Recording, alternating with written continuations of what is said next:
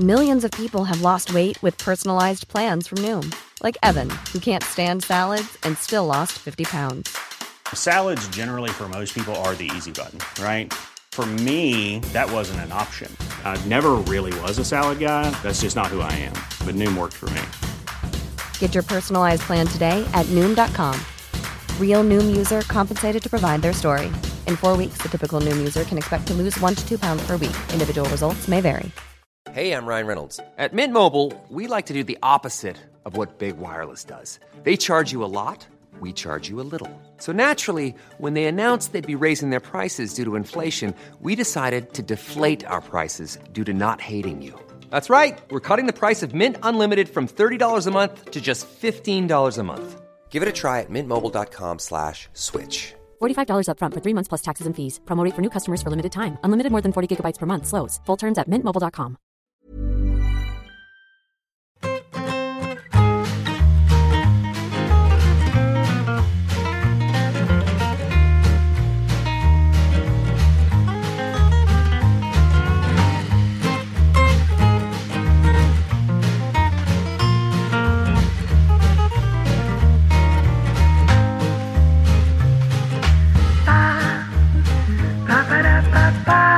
Neto Neto, hay un nuevo reality que yo creo que por fin es un reality que os va a interesar, que es que es un reality protagonizado por José Rodríguez, Ah, sí. su novia Aura Ruiz. Ahora, Eh, solo ellos dos. Entonces entiendo que va a ser sensacional. Y por fin entiendo que os vais a enganchar a esto de los Sí. realities que tanto recomiendo. No hace falta más, ¿eh? Jefe de ahora. Ya me dirás. Me acuerdo en los primeros programas cuando disimulábamos la fecha de grabación de los programas. Y decíamos, la semana pasada escuché Sí. tal. Pero ya eso se ha perdido. ¿Sois fans de estos programas? Yo muchísimo, ¿eh? Yo veo todo, tío, yo veo todo. Y estos dos que van de guays, tío, ¿sabes? De culturetas y toda esta cosa, el cine, ¿sabes? Yo veo historia de nuestro cine. Kiarostami y toda esta mierda. No, no, no, no, nosotros- se ve lo que hay que ver. Yo lo siento, pero no, no, no. Eh, Bueno, he visto Masterchef, no sé si eso se puede considerar. Sí, yo- Está- dijiste, que, eh, yo creo que está en el límite esto, ¿eh? Dijiste que era la mejor serie del, del año que habías visto. Sí, por eso digo que lo he visto con agrado. O sea, lo vi con agrado con Juanma, tifando mucho por Juanma y por, y por Miki Nadal. Viste con, a- con agrado que no con degrado, que eso es hoy. ¡Oh! ¿eh? Ya, ya hemos empezado fuerte, fuerte. ya, ¿eh? Sí, muy fuerte, ¿no? ¿Cómo veis a Nico Abad en la próxima edición de Masterchef? ¿Cuál es el pronóstico que tenemos? ¿Está para- Nico? Reservado. Nico Abad, sí, sí. Pues como en mi casa todos los que se llamen Nico tienen un plus de, in- de interés por mi, porque a mi hijo le, le- le fascinan todos los que se llamen como él, Perfecto. supongo que lo veremos. Oye, en, en la casa aquella que compartieron Nico Abad, Daimiel y Maldini, ¿creéis Sí. que se cocinaba? O sea, que, que habría ahí a lo mejor alta cocina. Maldini, seguramente, ¿no? Sí. ¿Alguno más estaba o solo ellos tres? ¿Y a ustedes te parece poco? Bueno, eh, ¿No? según han contado en los programas, alguna más sí que estaba de vez en cuando. Mira, ahí se podía haber hecho un reality en su día. no esperábamos menos. Es, Pero es es que- como es que- Gran Hermano comentado con 20 años de... después, ¿no? Es como comentado por los protagonistas 20 años después. Se me está ocurriendo otra idea de negocio, macho, que para monetizar, que es que no sé si os acordáis, tío, que hace unos años el corte inglés hizo una movida que era viaja con Jorge Bustos a Roma. Ah, sí, es Entonces verdad. Jorge Bustos te contaba las maravillas, tal. Sí, Imaginaros, tío, vacaciones con saber empatar. Entonces nos vamos a echar los tres qué bueno. ¿Eh? y se vienen otros dos o tres o quince a, a pasar unas vacaciones con nosotros. En, por ejemplo, en Marinador. Y Pero ah, no, yo pensaba que eran viajes futbolísticos, en plan A conocer estadios de estos Claro. que te apetezcan a ti por España. el paro de, la- de Dalatangi, pero versión saber empatar. Pero versión saber y empatar. Ostras, pues no, ojo, también se puede, se puede. Hay un dinero ahí, ¿eh? Miguel, puedes Sí. mirar un poquito. Países random. Hmm. Sí. Las Sí. ruinas del MTK Stadium de Budapest. Pero eso a quién le, pero eso a quién le puede interesar. Porque el, el otro día yo escuché en El Hormiguero que este es un tema además que, que estando aquí Álvaro me interesa mucho él como madrileño fan del Liverpool. Es una cosa que indignó mucho a Piti el otro día, no a, no a Antonio Pacheco Piti, sino a Hurtado Piti. ¿Así? Sí, porque hay un tal Juan del Val que es escritor, que colabora en el hormiguero y tal, y que cada vez que habla sube, sube el pan.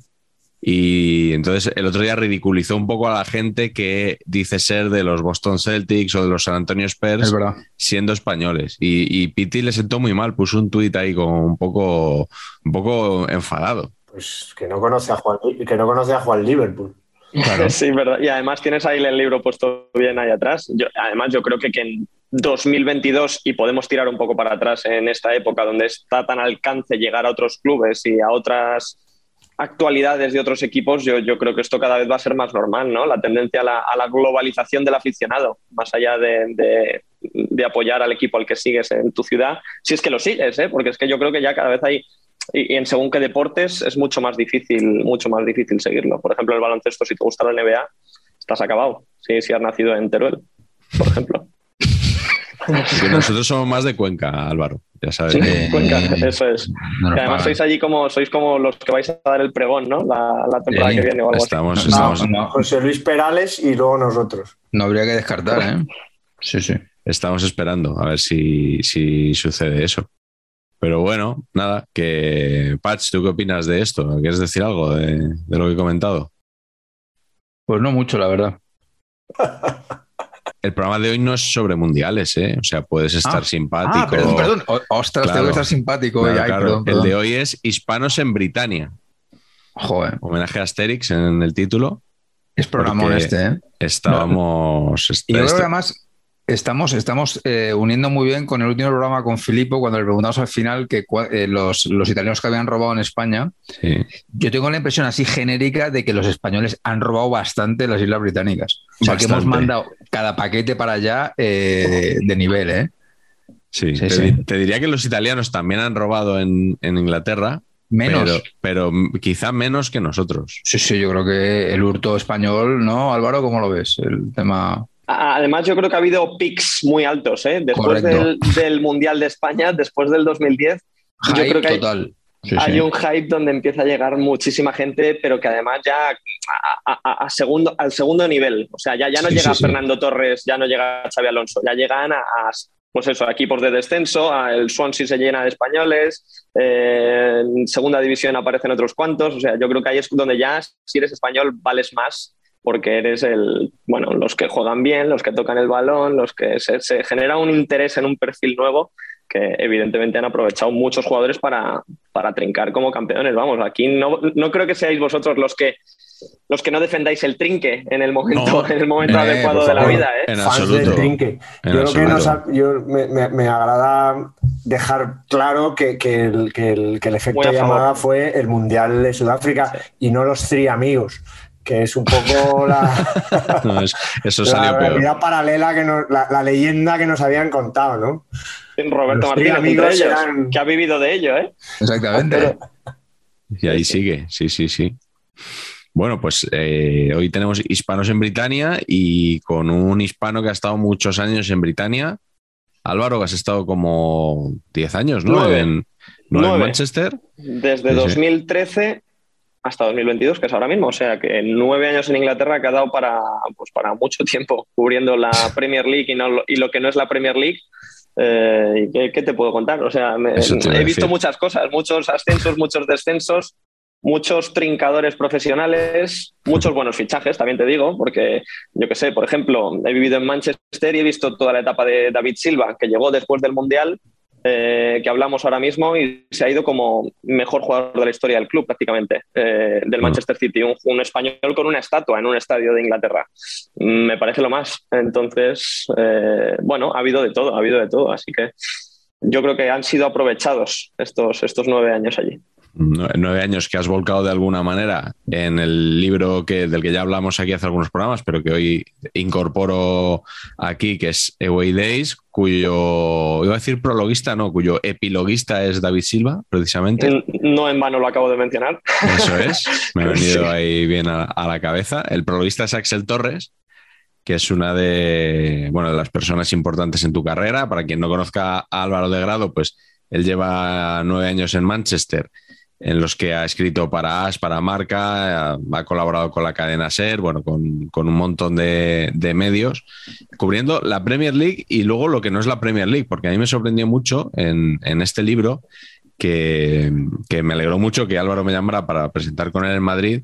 No es un libro sobre la Premier League. Yo creo que lo más divertido son las, es el, el infrafútbol inglés. O sea, ah, Patch, tú, tú creo que le has hincado el diente, ¿no? Lo has leído también. Absolutamente, muy fan. Eh, yo, la, crítica que le hice en Twitter es que lo primero es que miente el señor de grado porque se hace, ¿sabes? La típica falsa modestia de yo que he sido un jugador de fútbol regulero.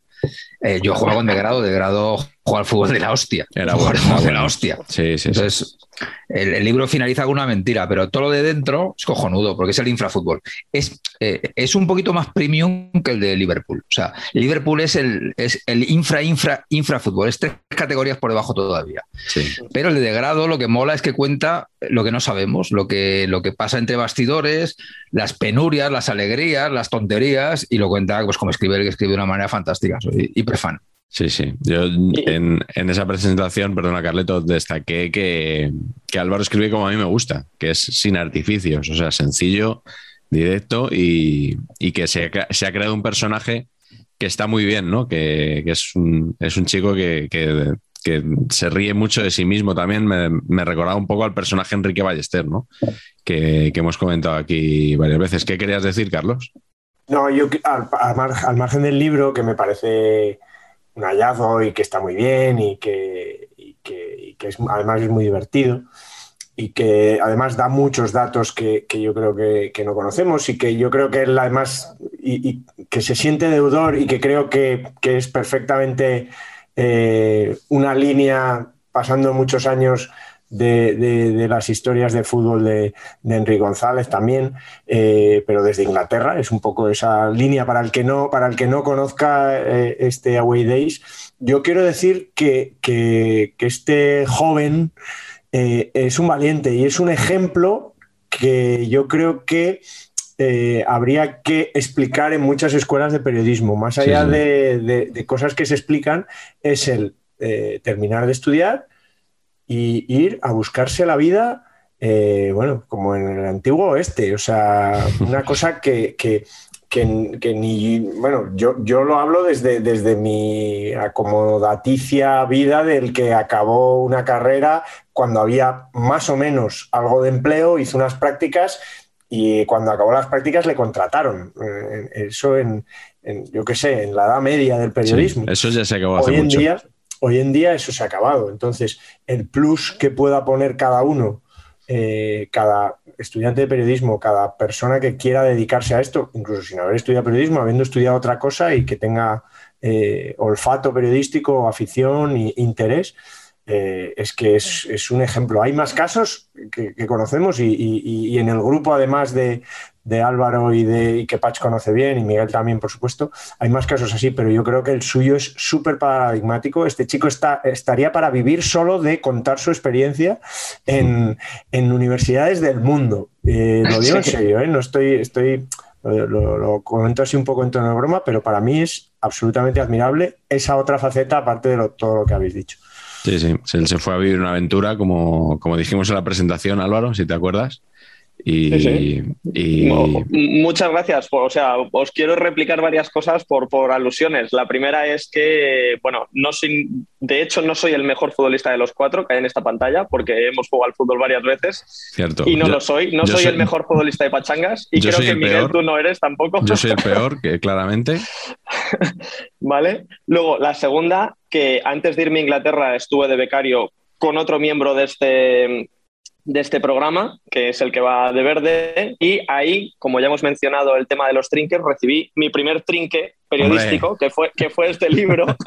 Así que ya que hacemos promo, enseño yo el primer, Trinque, primer trinque profesional que tuve yo. Y luego al respecto de, la experiencia, evidentemente a mí lo que me gusta, aparte de contar el fútbol, es el, ganarse la vida en el extranjero. O sea, yo aquí es donde ironizo mucho eh, durante el libro, es un chaval de 22 años que quiere ver mucho fútbol y que quiere trabajar como periodista, pues las aventuras que le pasan para acabar viviendo como periodista, ¿no? Y eso, pues claro, tiene muchas muchas miserias, muchos días de mierda y muchos días en los que de repente conoces Old Trafford y te asombras. Entonces es un poco el mix de, estas experiencias lo que, lo que va en ese libro, que son nueve años al final. Mm, Y yo quiero recuperar algo que cuentas en el libro, que es que la noche de la célebre chilena de Cristiano Ronaldo en Turín, tú decidiste que no ibas a ver ese partido y pediste una acreditación para ver qué partido. Bury Rochdale. Me acuerdo perfectamente porque son dos pueblos al lado de Manchester y bueno, no tengo problema en reconocerlo porque ya lo he hecho públicamente, así que Sí, y, sí, sí, y no, se cre- no se creían en, en- en- en el departamento de prensa que, o sea, igual Claro, pensabas que te habías confundido, ¿no? Claro, es que esto todo lleva un proceso y tú para pedir una acreditación, bueno, yo la pido, pero tengo que dar, yo qué sé, vengo del diario Marca, en ese caso era el, el momento, tengo que decir que quiero una acreditación para tu partido y, y para hacer un poco de juego y decir que me la dieran, dije, sí, soy un periodista español de Madrid que te está pidiendo una acreditación para ir a tu estadio el mismo día que hay un partido de, de Champions League del Real Madrid. Y me contestó, ¿acaso eres del Atlético de Madrid? Y le dije, no exactamente, pero bueno, quiero ir, quiero ir igual al partido. Así que eh, sí, esas, y mu- hay muchas experiencias de estas de, de acreditaciones, porque bueno, como te puedes imaginar, no, no es lo mismo pedir una acreditación para estos partidos siendo inglés o siendo, yo qué sé, John Smith que llamándote Álvaro. Entonces se, se hacen preguntas lo- los jefes de prensa. Claro, como es normal. Eh, pues Sí, no, van a, sí. no van a saber cómo estás de la cabeza, ¿no? Pues se tienen que enterar poco a poco. Ya, y lo, lo bonito es al final que sepan a lo que vas, ¿no? O sea, que te conozcan y que digan, no, no estuviste, no estuviste ayer el fin de semana en este partido porque estuvo muy bien. Que, y, y piensen en ti cuando ha habido partidos lamentables cerca de Manchester, ¿sabes? A mí me enorgullece eso. Bueno, pues muchas de estas experiencias las volcó Álvaro en Away Days y el otro libro al que hemos hecho mención es Desde la zona mixta o no, de Juan Morán, del que ya habló Patch en, en su día, en el programa que hicimos de libros con Galder Reguera. Y Patch, confírmame que ya ha repercutido económicamente en el bolsillo de Juan Morán. Eh, hay alguien que, ha que le ha comprado el libro. En concreto, uno. Eh, La verdad es que el poder, el poder de prescripción de saber y empatar es, eh, es imparable, ¿no? O sea, ha habido una persona que le ha comprado el libro por nuestra recomendación. Sí, Y- por, por Bizum. Tengo que reconocerles que no he visto ni un solo centavo al respecto, lo cual me parece bastante mal por parte de Juan Liverpool. Bueno, pero conociendo a Juan, yo creo que nos lo recompensará antes o después, por ejemplo, viniendo al programa.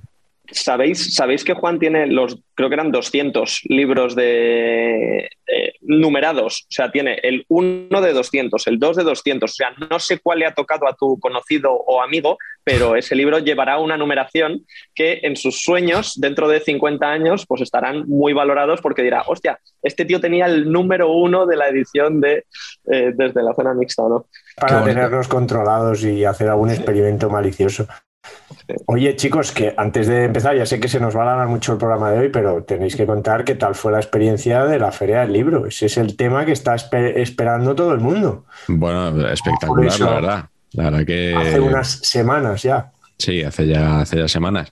Eh, bueno, yo lo voy a resumir, Carleto, si me permites, en que tú firmaste más libros sin estar en la caseta Y eso que alguna otra vez que has estado en la caseta. Quería contarlo, pero al fin, después de, después de vuestra experiencia.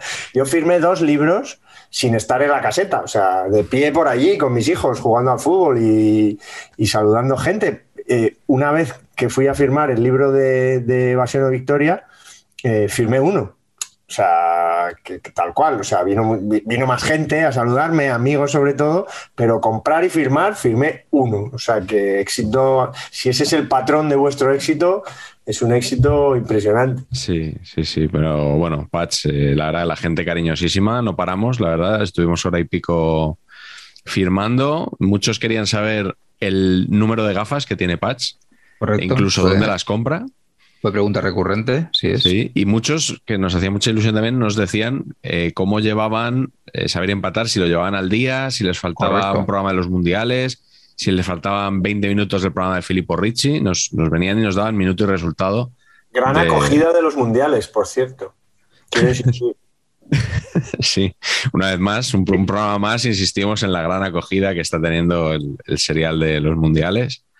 ideado por Carleto, pero bueno, muy, muy bien, eh, Patch, eh, muy bien la, la experiencia. ¿eh? Estuvo, estuvo fantástica, es que la gente es súper cariñosa. Es que, eso, es que la gente da gusto, macho. Es todo que vienen, vienen súper ilusionados a contarte la, la, interacción que tienen con el libro y con el programa. Joder, es, una, es todo súper sorprendente. Viene un chaval que nos dijo que, que, le habíamos, que le habíamos echado una mano porque llevaba un año de baja y entonces que sí, esto sí. le molaba y se lo ponía y no sé qué. Yo con esto ya estoy, ¿sabes? Es una maravilla. Te cuentan estas historias y te pones como, madre mía de mi vida. ¿Puedes hacer, Patch, un perfil, un perfil más o menos del target de, de espectadores que tenéis en Saber y Empatar? Ostras, sí. Tar target es mujer. Eh...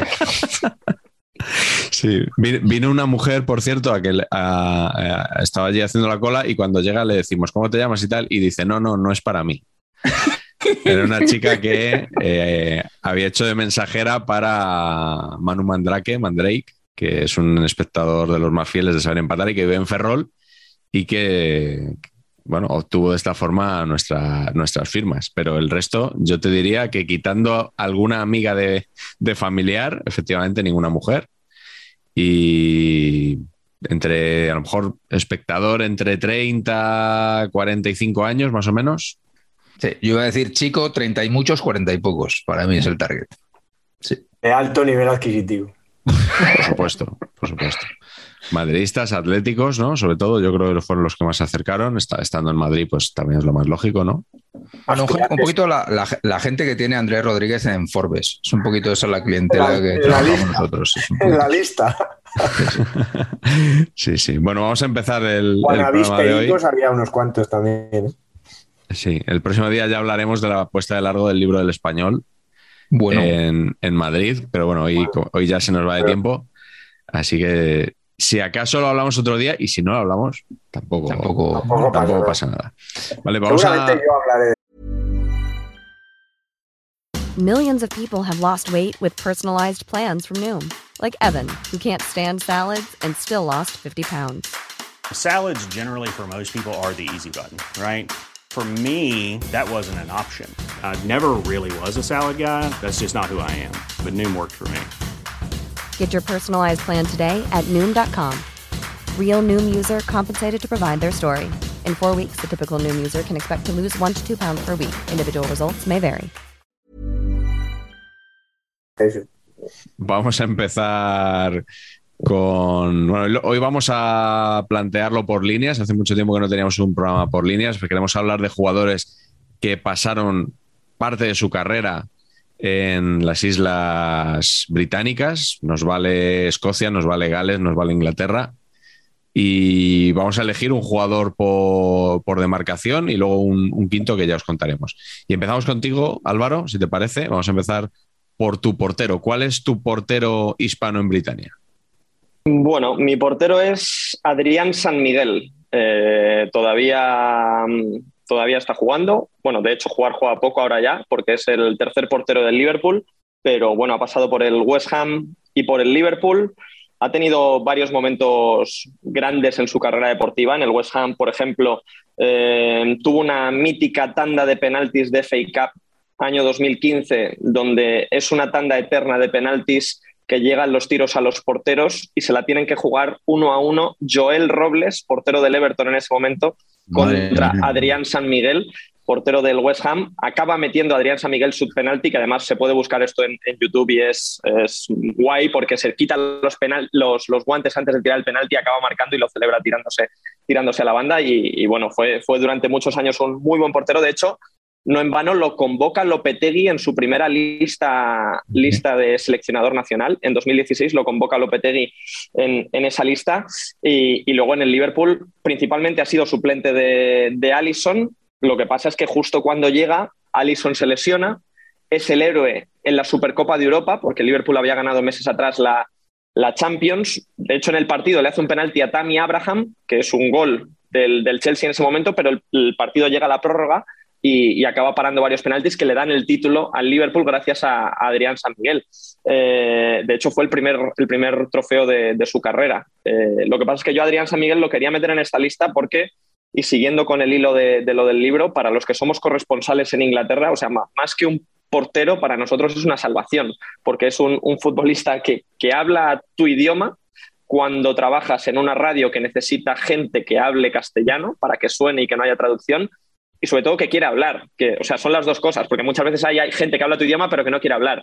Y, Adrián San Miguel ha sido, ha sido el caso opuesto. Siempre, aunque sea suplente, es el típico portero que ahora, en la previa de que se acaba de jugar hace varias semanas, eh, Real Madrid-Liverpool de la Champions, ¿con quién hablamos del Liverpool? Adrián San Miguel habla, con lo cual para nosotros es, además de haber sido un buen portero y con una buena trayectoria, es una salvación porque, porque tenemos contenido con él. Y, luego también los periodistas con esos jugadores que hablan, a lo mejor tendéis a mirarles con mejores ojos, ¿no? Sí, y además falta le ha hecho Adrián, ¿eh? porque en el tramo final del Liverpool, en, el último año y medio, que además tuvo que jugar por, por lesión de Allison y demás, sí que es verdad que, estuvo un poco más fallón que en sus primeros años. Pero bueno, eh, eso no hace falta contarlo tantas veces. Nivel Joel Robles, Patch, porque has, arqueado un poquito menos la ceja que con Joel Robles. No, Joel Robles es malísimo, perdón, ¿eh? pero malo, malo, malo de increíble. Adrián no, Adrián me parece un gran portero que en el, traje Liverpool le viene un poquito grande, pero Adrián es un porterazo. Eh, Joel Robles me pareció malísimo en cualquier, con cualquier camiseta que, que ha defendido. Eso sí, consistente, por supuesto, igual de malo en todos los equipos. Es, eso absolutamente. Muy, Tiene una fake up, Joel Robles, eh, cuidado. Cuidado. Pues, pues muy bien. No, le habrán tirado a puerta por lo que sea. Adrián San Miguel, City. fíjate. Adrián San Miguel es de esos jugadores que nos enteramos de que tienen apellido en mitad de su carrera. Normalmente esto sucede cuando se meten a entrenadores o sea, tú tienes a, Paco y de, cuando entrenas Paco Gémez. O Eusebio, cuando entrenas Eusebio Sacristán, pero Adrián era Adrián en España. Y lo de San Miguel entiendo que igual es una cosa de, Inglaterra, ¿no? De que a lo mejor el nombre de pila solo parecía poco, ¿no? Sí, sí, sí, pero para mí siempre, vamos, en Inglaterra siempre ha sido así, todo junto, creo, vamos, eh, son muy del todo junto o, no sé, es un tema que tampoco me lo he planteado muchas veces, pero con Adrián sí que he pues tenido el, apellido muy presente siempre en él. Aquí es un asunto capital, el naming, ya lo sabes, Álvaro. ya, lo tocaremos, ya lo tocaremos. Vale, vale. Carleto, ¿cuál es tu portero en Inglaterra? Pues yo básicamente tengo que decir que soy el patch aplicado a los mundiales, soy el patch aplicado al tema de esta semana. Madre mía. Mm, mi evolución como, vamos a decir, crítico del fútbol inglés sería la de, la de un crítico de cine pedante al máximo. O sea, digamos que a mí solo me gusta el fútbol inglés previo a que empezara la Premier League. Soy de eso, o sea, soy así. Antes de Cantona. Que le gusta a todo el mundo la Premier League, a mí ha dejado de interesarme, pero completamente. Y, eso me duele porque en el fondo soy un absoluto enamorado del, fútbol inglés, de la forma de juego, eh, completamente opuesta. De hecho, está también afectándome el hecho de que el fútbol al estilo Guardiola esté funcionando muy bien. Eso ya me aleja ya profundamente de lo que es el, fútbol de las Islas Británicas actual. Así que lo que voy a hacer es básicamente quitarme la presión y esta tensión que tengo ahora mismo y elegir a uno del español rápido que haya jugado en la, Premier. Entonces voy a elegir además a uno que tuvo, y, seguro que Álvaro nos puede contar alguna anécdota, que tuvo una experiencia yo creo que bastante nefasta. Eh, o, empezó medio ok y tuvo una, acabó una experiencia bastante nefasta, como el señor Kiko Casilla en la puerta, del Leeds United con Marcelo Bielsa y bueno, eh, bastante desastrosa a pesar de, salir del Real Madrid. Yo creo que ahí bajar, eh, digamos que sales del Real Madrid habiendo hecho bastante buenas actuaciones para ser un portero suplente que no lo tiene muy fácil normalmente en el Madrid. Eh, y sales y vas al Leeds y, bueno, y empezar a bajar peldaños en tu carrera hasta acabar también de suplente del Elche. ¿no? En fin, que yo le tengo cariño a Kiko porque, porque es un perico de toda la vida, pero me parece que en el Leeds eh, la cagó, ¿no? Una suspensión, además, le echaron ocho partidos. Eh, eso te iba a decir, en los últimos, el año, no sé si ahora sí es el año en el que suben o el año anterior, dudas, pero, pero los últimos ocho partidos no los juega por supuestos insultos racistas a, un contrincante. Pero sí, sí, lo ficha Víctor Horta, o sea, entre españoles va el juego, lo ficha la directiva de Víctor Horta para, el equipo de Marcelo Bielsa y, fue durante meses el portero titular. Así que, bueno, y de hecho, si no me equivoco, con probablemente el sueldo más alto de la plantilla, que esto suele ser raro si hablamos de un portero, que no suelen ser nunca los mejor pagados del equipo. él asciende, eso sí, ¿no? Él asciende, sí, sí, sí, sí, asciende con el Leeds, ¿no? Pero luego en la Premier creo que juega, ¿no? Tres partidos. Nada. Siempre. Tienes otro antiguo portero perico en, que ha sido importante en la Premier todos estos años, pero no como portero, sino como entrenador, que es Tony Jiménez. Tony Jiménez Sistax. Sistax, qué bonito apellido. mítico ayudante de, de Poche. De, Poche, eh, mítico Perico y, el pobre hombre, yo creo que es uno de los futbolistas quizá con, peor suerte fuera del español, ¿no?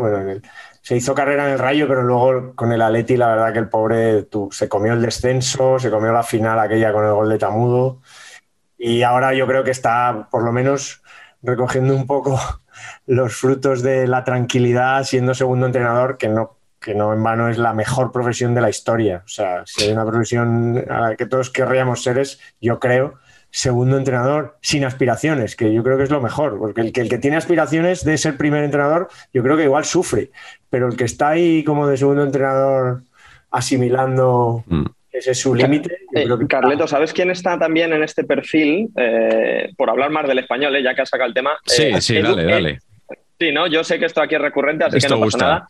Gusta, gusta, gusta al público. Edu Mauri. Edu Mauri es el médico de Pep, no de Pep Guardiola, del Manchester City, que, está en el staff desde hace muchos años. Vive entre Madrid, perdón, entre Manchester y Barcelona, con lo cual ni tan mal. Y, bueno, Evidentemente está también en un staff así, sin esa presión de, ser entrenador, porque él no lo es, de hecho. Sí, sí, lo he conocido, encantador. Eh, Toda esa familia, la familia Mauri, es increíble. El José Mauri era jugador en los años 50, era del, equipo del oxígeno. Luego fue el típico hombre que estuvo 40 años en el club y se murió en el club y fue entrenador, segundo entrenador, ayudante, de todo. Y sus hijos, dos de ellos, José y que yo creo que jugó en las categorías inferiores y Edu, que fue futbolista de la, de la primera plantilla, jugó con mi padre además. Es, y bien bueno, y bien bueno que era. Era rápido, jugaba arriba, luego jugó en el, en el Figueras muchos años. Cuando el Figueras estaba bien, que estaba a punto de subir a primera, en segunda, y es un crack médico, estuvo en Qatar viviendo y de ahí dio el salto. Y un gran fan de cenar fuera de casa también, ¿eh? Qué grande. Nos pues, gusta. Como me alegro que lo conozcas y que hablemos de Edu Mauri, que estuve con él además en la presentación en Barcelona del, libro del español, estuve con él. Tocho. Eh, del Tocho. Y es, vamos, es un, grandísimo amigo de mi familia. Oye, pues, hablando de amigos y del español, el otro día me dijo mi amigo Eduardo Zaldívar que últimamente, claro, él es un gran seguidor de saber y empatar y él interactúa mucho con nosotros en Twitter. Entonces me, me decía que últimamente que el algoritmo de Twitter no le mostraba nada más que cosas del español. O sea, el español por aquí, el español por allá, cuenta oficial, aficionados, el español femenino, el español sub-12. Y ya le dije, digo, cámbialo a tweets más recientes. Y, él no sabía que se podía hacer eso, y entonces se lo cambié allí en el móvil. Y dice, mi calidad de vida acaba de aumentar exponencialmente gracias a ti. Así que que sepáis, amigos de Saber Empatar, que del español también se sale. Qué bonito. Precioso. Patch, ¿cuál es tu portero? Pues mi portero es, lo saco aquí para que me resuelvan ustedes la duda que, me ha acompañado siempre con este jugador, que es ¿qué le ven en Inglaterra? Es que no lo entiendo. Eh, es David De Gea. O sea, ¿qué le ven? O sea, ¿cómo es posible 27 años seguidos? No, no, mm. portero del año por la Players Football Association, portero del no sé qué, en el once ideal, el no sé cuántos, jugador de Gea. ¿Es el mismo de Gea que vemos nosotros con la selección o es otro? Es su cuñado. O sea, a ver, eh, de, grado, tú que, tú que has estado mucho por, ahí. Esta discusión la, he tenido muchas veces. O sea, es, evidentemente también muy recurrente. Es otro. O sea, es otro. y, eso, eso, es lo que hace que, lo defendamos tanto los que vemos la Premier todos los fines de semana. Si no, sería insostenible. Sería insostenible porque De Gea es que, bueno, esta temporada habiendo metido 15 o 20 goles Cristiano Ronaldo, ha sido el mejor del equipo. Eh, ha sido el mejor clarísimamente. Y en los años post-Ferguson, que han sido los más duros del club, pues eso, ha sido, no sé si tres años seguidos, el mejor futbolista del equipo, que dice mucho, muy malo del equipo y bastante muy bueno suyo, yo creo. Eh, o sea, es una discusión que hemos tenido muy a menudo y obviamente entiendo a, los que lo ven con España y dicen, ¿y esto qué ha sido? Y esto, o sea, que no sea uno de los tres habituales ahora mismo, eh, dice ya bastante, bueno, ¿no? Bueno, pero es que eso también hay que comentarlo, ¿no? Porque el concepto raya también me lo tienen que explicar ustedes. El concepto raya. Eh, concepto David Raya, quieres decir. Sí. Sí. Eh, concepto Sánchez lo entiendo, fíjate. concepto Sánchez, hay portero ahí. Concepto Raya. Eh, ¿Qué, te parece mal? ¿Qué te parece mal en David Raya? No, que me parece un portero normal. Me parece un buen portero, un portero normal. ¿Es mejor Raya que Pacheco? No. No. Yo, yo lo, que, lo que creo, no, tampoco quiero ponerme demasiado serio hablando de esto. No, sé si es el objetivo. No, lo que creo con David es que es muy bueno de pies. O sea, yo creo que aquí prioriza, de hecho es el que mejor, mejores datos tiene de los tres que van convocados con España en el juego de pies. Balones largos, balones a los lados, en corto, eh, combinaciones. Y entiendo, supongo, que Luis Enrique quiere algo de así. Y por eso, por eso lo mandan. Ya, y en un momento, eh, ¿sabemos si se está planteando Luis Enrique poner a Eric García de portero y a David Raya donde Eric García? Porque es un movimiento que, yo, eh, no sé, podría apoyar en un momento dado. ¿eh? Para mejorar la salida de balón, ¿no? Que parece que es lo que... Ya que estamos, ¿no? Pues lo ponemos ahí todo al revés y a sacar el balón. Defender no hay que defender, lo importante es sacar el balón, queridos amigos, que parece que no nos enteramos de lo que es el fútbol. Oye, yo pensaba, Patch, que ibas a contar de lo del donus de De Gea. ¿El donut? Sí, el donut ese que robó en un. No sé, en un, Tesco. ¿Ah, sí? No me acuerdo. ¿Sabes esa? No, robó un, un sí, donut. Sí, le pillaron ahí un día robando un donut. Sí, sí. y, ahí quedó. Bueno, oye, pues eh, esto es un canal de conocimiento absurdo. O sea, esto no es un canal para hacer análisis de cómo juega con el pie David Raya. Claro, claro. Perdón, perdón. Vale, o sea, a ver si. Mira, conocimiento, conocimiento, absurdo que no sé si sale en el libro de Juan, pero en una de nuestras zonas mixtas pasó David De Gea, que antes, antes hablaba, antes de lo del fax y demás, hablaba siempre en zonas mixtas, luego dejó de, hablar. De, lo del fax y de, y de, lo de otro, lo de Muniain, y cuando preguntó de la morena a los niños por el asunto ese. Sí, no, lo he querido decir, pero también. Hay, hay, una antes y un después en De Gea, en, de Gea en zona mixta. Bueno, pues en el antes, cuando se paraba con todo el mundo, eh, nuestro amigo Juan, que siempre hacía preguntas como impertinentes o intentaba para, para su sección de radio, eh, le dejó a De Gea que, bueno, como, como su novia en ese momento, eh, en ese momento novia, no sé si se han casado o no, era Edurne, qué canción le gustaba que cantara, que le cantara por las noches, algo así le dijo, y lo que, lo que contestó De Gea, con un poco de risa y con la prisa típica de me tengo que ir, fue alguna de rock and roll, que a él le gusta mucho el, rock a De Gea, y, bueno, esa fue su respuesta. Alguna de rock and roll. Qué bonito. Imagínate, ahora el juego es, imagínate a Durne eh, cantando el rock and roll así antes rock de and roll, sí, sí. sí, sí. bueno, voy yo con el mío, que es Manolo Almunia. Hombre. Eh, patch, look capilar, muy interesante. Muy interesante. Con esos tintes ¿no? que, nos gastaba este hombre, Navarro, portero Navarro. Em, y, lo he elegido por un dato absurdo, que es que cuando expulsan a Jens Lehmann en la final de la Champions de 2006 contra el Barça, resulta que es la primera expulsión en una final de la Champions. ¿No? La, primera tarjeta, sí, sí, la primera tarjeta roja en una final de la Champions. O sea, 50 y. Pues en esa época, yo creo, 50, 51 años ya, ¿no? De la Copa de Europa. Antes estaba. Bueno, es muy raro, ¿no? Sí, sí. Y, y, por lo que he estado mirando, solo ha habido tres tarjetas rojas en finales.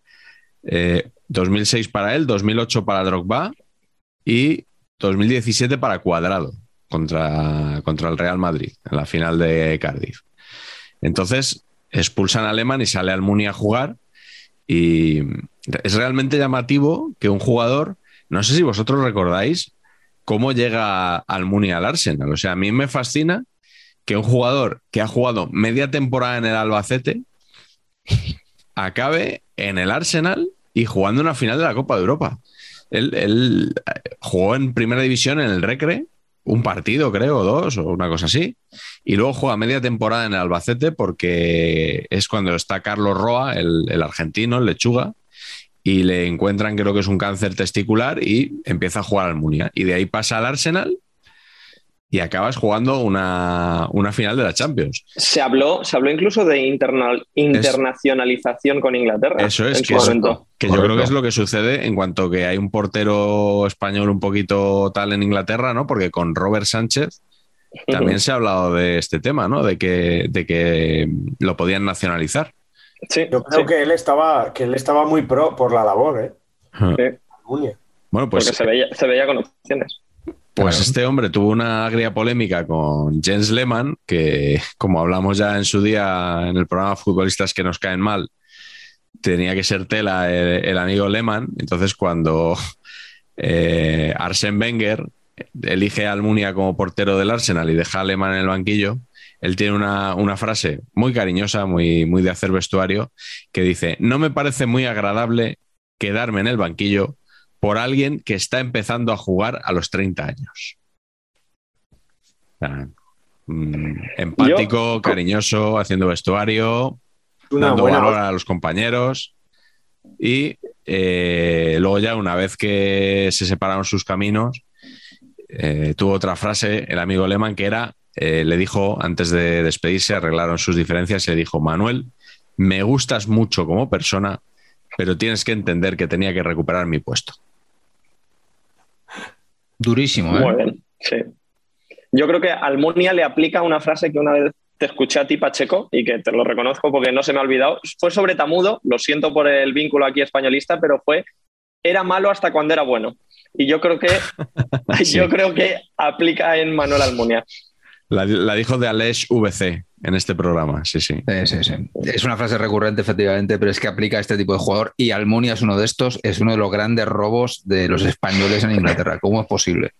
Es, eh, es impresionante. Podríamos hacer una especie de museo británico, ¿no?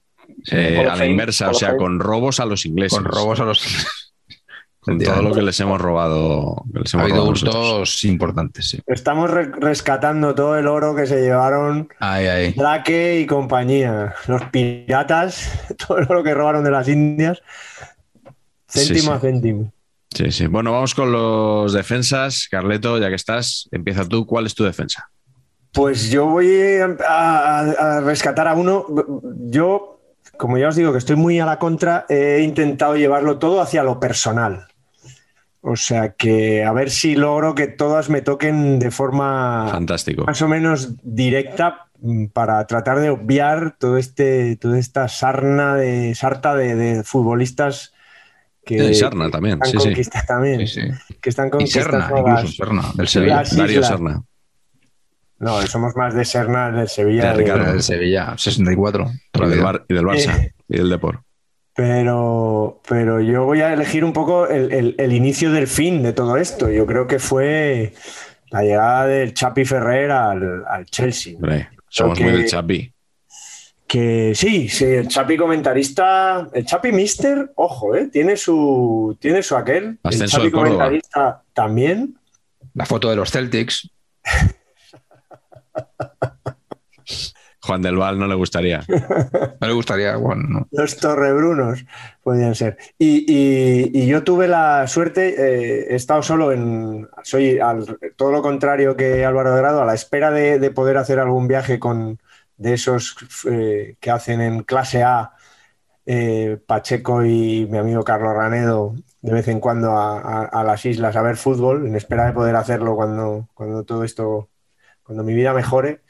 Eh, pues tengo que decir que fui una vez a un partido de, Premier en, Inglaterra cuando fui a, pues a uno de estos junkets de cine. Me, unieron eh, dos junkets, uno de la película 101 Dálmatas, la nueva, la, la versión moderna que, que hicieron hace unos años, hacia el 2000, con, con otros junkets de la película El Protegido de Shyamalan. Y me pusieron unos el jueves y otros el martes. Entonces estuve ahí como cuatro o cinco días en Londres, maravillosos, con el hotel pagado y a gastos y todo, estupendo. En el Dorchester estuve, que no es un mal hotel precisamente. Y, y entonces un día me fui, al, me fui al fútbol y elegí Stanford Bridge y había un, un... Yo creo que fueron los últimos estertores del fútbol inglés de auténtico, porque vi un Chelsea, Manchester City, el Manchester City que molaba, no el de ahora. O sea, el Manchester City rancio de, ascensor Club, sí. seguramente de- de- del año, creo que era 2000. Y vi un 2-1 con Jimmy Floyd Hasselbank marcando el gol de la victoria. Y en ese equipo, era el Chelsea de Poyet también y tal, en ese equipo estaba ya de suplente eh, el Chapi Ferrer, al que luego a la salida del estadio, que me quedé un rato ahí esperando la salida de los jugadores, vi salir con una gorra estilo Peaky Blinders, que hoy me doy cuenta que era estilo Peaky Blinders, pero el- impacto de ver a, a, a Chapi Ferrer con una gorra, entonces me, me quedé un poco Durísimo. impactado. Entendí por qué no jugaba de titular, porque esas cosas cualquier entrenador serio no las puede, no las puede permitir, pero creo que, que, bueno, mi gran recuerdo para, para el Chapi, que es uno de esos culés que no me cae del todo mal, tengo que decir. Yo, ¿A quién le puede caer mal Chapi Ferrer? ¿No? Bueno, sí, sí. A mí, a mí me pasa. Vale, vale. Oye, Bueno, eh, tú has, ah, con mucha alegría has empleado no una, sino dos y hasta tres veces el término junket, como si todo el mundo estuviera familiarizado con Yo he él. entendido, he entendido gañote cinematográfico. Es posible que sea. Junket es, eh, Gañote en inglés. es lo que sucede básicamente en esa maravillosa peli de Hugh Grant y Julia Roberts. Como, es básicamente como, como se conocen, ¿no? En- ¿Cómo se llama esa peli? Que se me ha ido el santo al cielo. Notting Hill. Pues Notting Hill, cuando se conocen porque los periodistas van a entrevistar en grupo, a- en grupo o bueno, entrevistas muy cortitas, muy seguidas, eh, en un hotel a una estrella o a varias estrellas de una película. ¿no? Y eso se- en el argot periodístico se llama Junket, son entrevistas de pacotilla, eh, realmente metidas ahí a cascoporro todos los periodistas. En vez de ser una rueda de prensa, pues bueno, hacen una especie de o, o varias ruedas de prensa pequeñitas con seis o siete, o eh, dar cinco minutos o diez minutos a cada periodista y se conoce como Yankee. Y eso Es un poquito- era lo que fui a cubrir. ¿Es, un- es un poquito ajero entrevistando a los entrenadores en los descansos de la CB o es otra cosa para que yo entienda? No, porque en el junket no hay que editorializar ni animar a Ah. nadie. Vale, vale. O sea, no, no estás obligado. Hueso, ¿no? Era la revista por la que por la que Hugh Grant preguntaba a Julia Roberts. Muy Qué bien. bonito. Pues eh, avanzamos, vamos con tu defensa. Pacheco, ¿cuál es? Mi defensa es, nos situamos en, joder, estoy cada vez más periodístico, es que me, oigo- me escucho hablar y es que me está ya tienes el tono, ¿eh? Has, pillado Sí, el sí, tono muy bastante bien. ¿eh? bien, has, has empezado bastante bien. Es que Sí. lo flipo, macho. Y claro, es que justo me tengo que parar porque me emociono de, de- de la, de la cadencia que estoy metiendo aquí. Eh, y me flipa que no, no esté recibiendo ofertas. No sé. O sea, bueno, total. Que 2004 Liverpool, ¿no? Y entonces aterriza Rafael Benítez. Y yo entiendo que hay alguien en la dirección deportiva, presidencia o quien sea que le diga: A ver, Rafa, venga, ¿quién te traemos? Y dice Rafa Benítez: Josemi. Esto, vamos a ver. Yo, de verdad, ¿eh? porque en mi cabeza el Liverpool es el Liverpool. Es cierto que ese Liverpool no era el Liverpool, pero en mi cabeza el Liverpool era el Liverpool. Y que el Liverpool fichara a Josemi, para mí era un símbolo de la degradación absoluta de los tiempos, de cómo es posible que Josemi juegue en el Liverpool. Lo jugar, jugar, luego tampoco. No. O sea, lo que se, lo que se dice actuar, tampoco. Pero solo que estuviera en la plantilla dos temporadas, Josemi, defensa férreo mm, de Málaga y luego de Villarreal, por ejemplo, a mí me flipaba, me flipaba. Es que no, es que no, es que no le veía la gracia por ningún lado. Nunca se la vi en el Málaga. No, era un lateral que no iba ni para adelante ni para atrás. Eh, eh, el concepto de sacar el balón jugado por regular. eh, no sé, o sea, es que- es que era un lateral de un equipo de media tabla de, de la primera división española, típico lateral cumplidor, y de repente le ficha el Liverpool. O sea, y ahí empezó una decadencia que luego siguió, por ejemplo, Núñez, otro que robó eh, a todo lo que se puede robar. ¿Cómo es posible que Núñez jugara en Liverpool también? Y bueno, pues así sucesivamente. Varios ejemplos. Una Champions, ¿eh, Josemi? Ya, ya, bueno, que sí, que sí, pero No, no, pero que ahí, increíble. ahí- ahí queda en la historia. O sea, en su nombre lo vamos a relacionar a esa plantilla, a ese partido de alguna manera. ¿Juega en la final, Josemi? No, no, Mm, no. Juraría que no. Sí, juega muy poco. En realidad, en esas dos temporadas juega muy poco. Juega no sé si son sí, sí. 20 partidos en total o algo así. Jugó Traoré que era peor que él. O sea que podría haber jugado Josemi perfectamente. O sea, ahí te voy a dar razón. sí, sí. Correcto. Sí, sí. Eh, igual era mejor que, que el Liverpool hubiera tenido a García Pitach y que le hubiera traído en la Secretaría Técnica una lámpara en vez de traerle a Josemi, ¿no? Eh, Josemi, efectivamente. Correcto. Así es. Bueno, Álvaro. ¿cuál es tu defensa? Eh, Mi defensa es Angeliño. Angeliño. Muy bueno, muy porque, bien, muy bueno, 25 años, además muy bueno. Di, por favor, Eh, el nombre completo de Angeliño, que, que nos gusta oírlo. Po- Por aquí va la historia, por aquí va la historia, porque él en el DNI pon- pone José Ángel Esmorís Tasende. O sea, no tiene un nombre, sino dos, y es Esmorís Tasende sus apellidos. Eh, es gallego, nacido en Coristanco, buen naming aquí, pero claro, bien. Bueno. yo el día, el día que lo conozco, él es juvenil del Manchester City, y, y en la hoja que te dan donde ponen las alineaciones de, de los equipos juveniles, yo no lo conocía para nada. Y pone José Tasende. O sea, no ponía José Ángel y no ponía Claro. su primer apellido, ponía el segundo, ponía José Tasende. Yo le pregunté a varios amigos gallegos que conocían a, a un futbolista muy bueno que había fichado al Manchester City gallego y les digo, José Tasende. Y me dijeron, no, no, o sea, al que fichó es a Esmorís, que no sabíamos el nombre, pero sí el primer apellido, que era Esmorís. Total, que había un, un jaleo aquí de lo que había decidido la UEFA por cómo se le conocía a él o por cómo era la relación entre sus padres, que no estaban juntos y por eso él quería utilizar uno u otro apellido, ¿no? Había una, aquí un, conflicto familiar bastante potente con el tema de, sus apellidos y en ese momento partió de la primera edición de la Champions Juvenil actual, ¿eh? O sea, Manchester City, no sé si era CSKA de Moscú o Bayern Múnich, pero era hace muchos años ya, temporada 2013-2014. Acaba el partido, lateral izquierdo. Por, por, cierto, para que hagamos una referencia temporal de quién era Angeliño en ese momento, eh, no tenía tatuajes. O sea, que ahora que lo ves con los dos brazos hasta arriba pintados, sí. en ese momento Angeliño eran dos brazos sin tatuar. Y acaba el partido y yo me acerco al de prensa del City y le digo, o sea, yo quiero hablar con este chaval. O sea, ya, ya jugaba Pablo Mafeo por la banda derecha, Angeliño por la banda izquierda, el delantero era José Ángel Pozo. Eh, y quiero hablar con Angeliño. Yo se lo digo al jefe de prensa y uh, me aceptan, pero mira, esto no lo he contado nunca y me, me parece una anécdota, una anécdota, muy buena y nunca le he contado por, por respeto a su intimidad casi. Primero eh, en saber digo, empatar.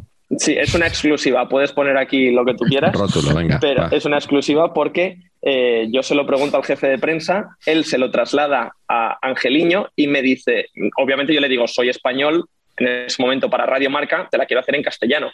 Y él replica diciendo, ¿en gallego o en inglés? Y dije, uh, o sea, uh, habla, primero porque se sentía más cómodo hablando en, en, gallego o en inglés porque era bilingüe absoluto y lo es en todo este tiempo.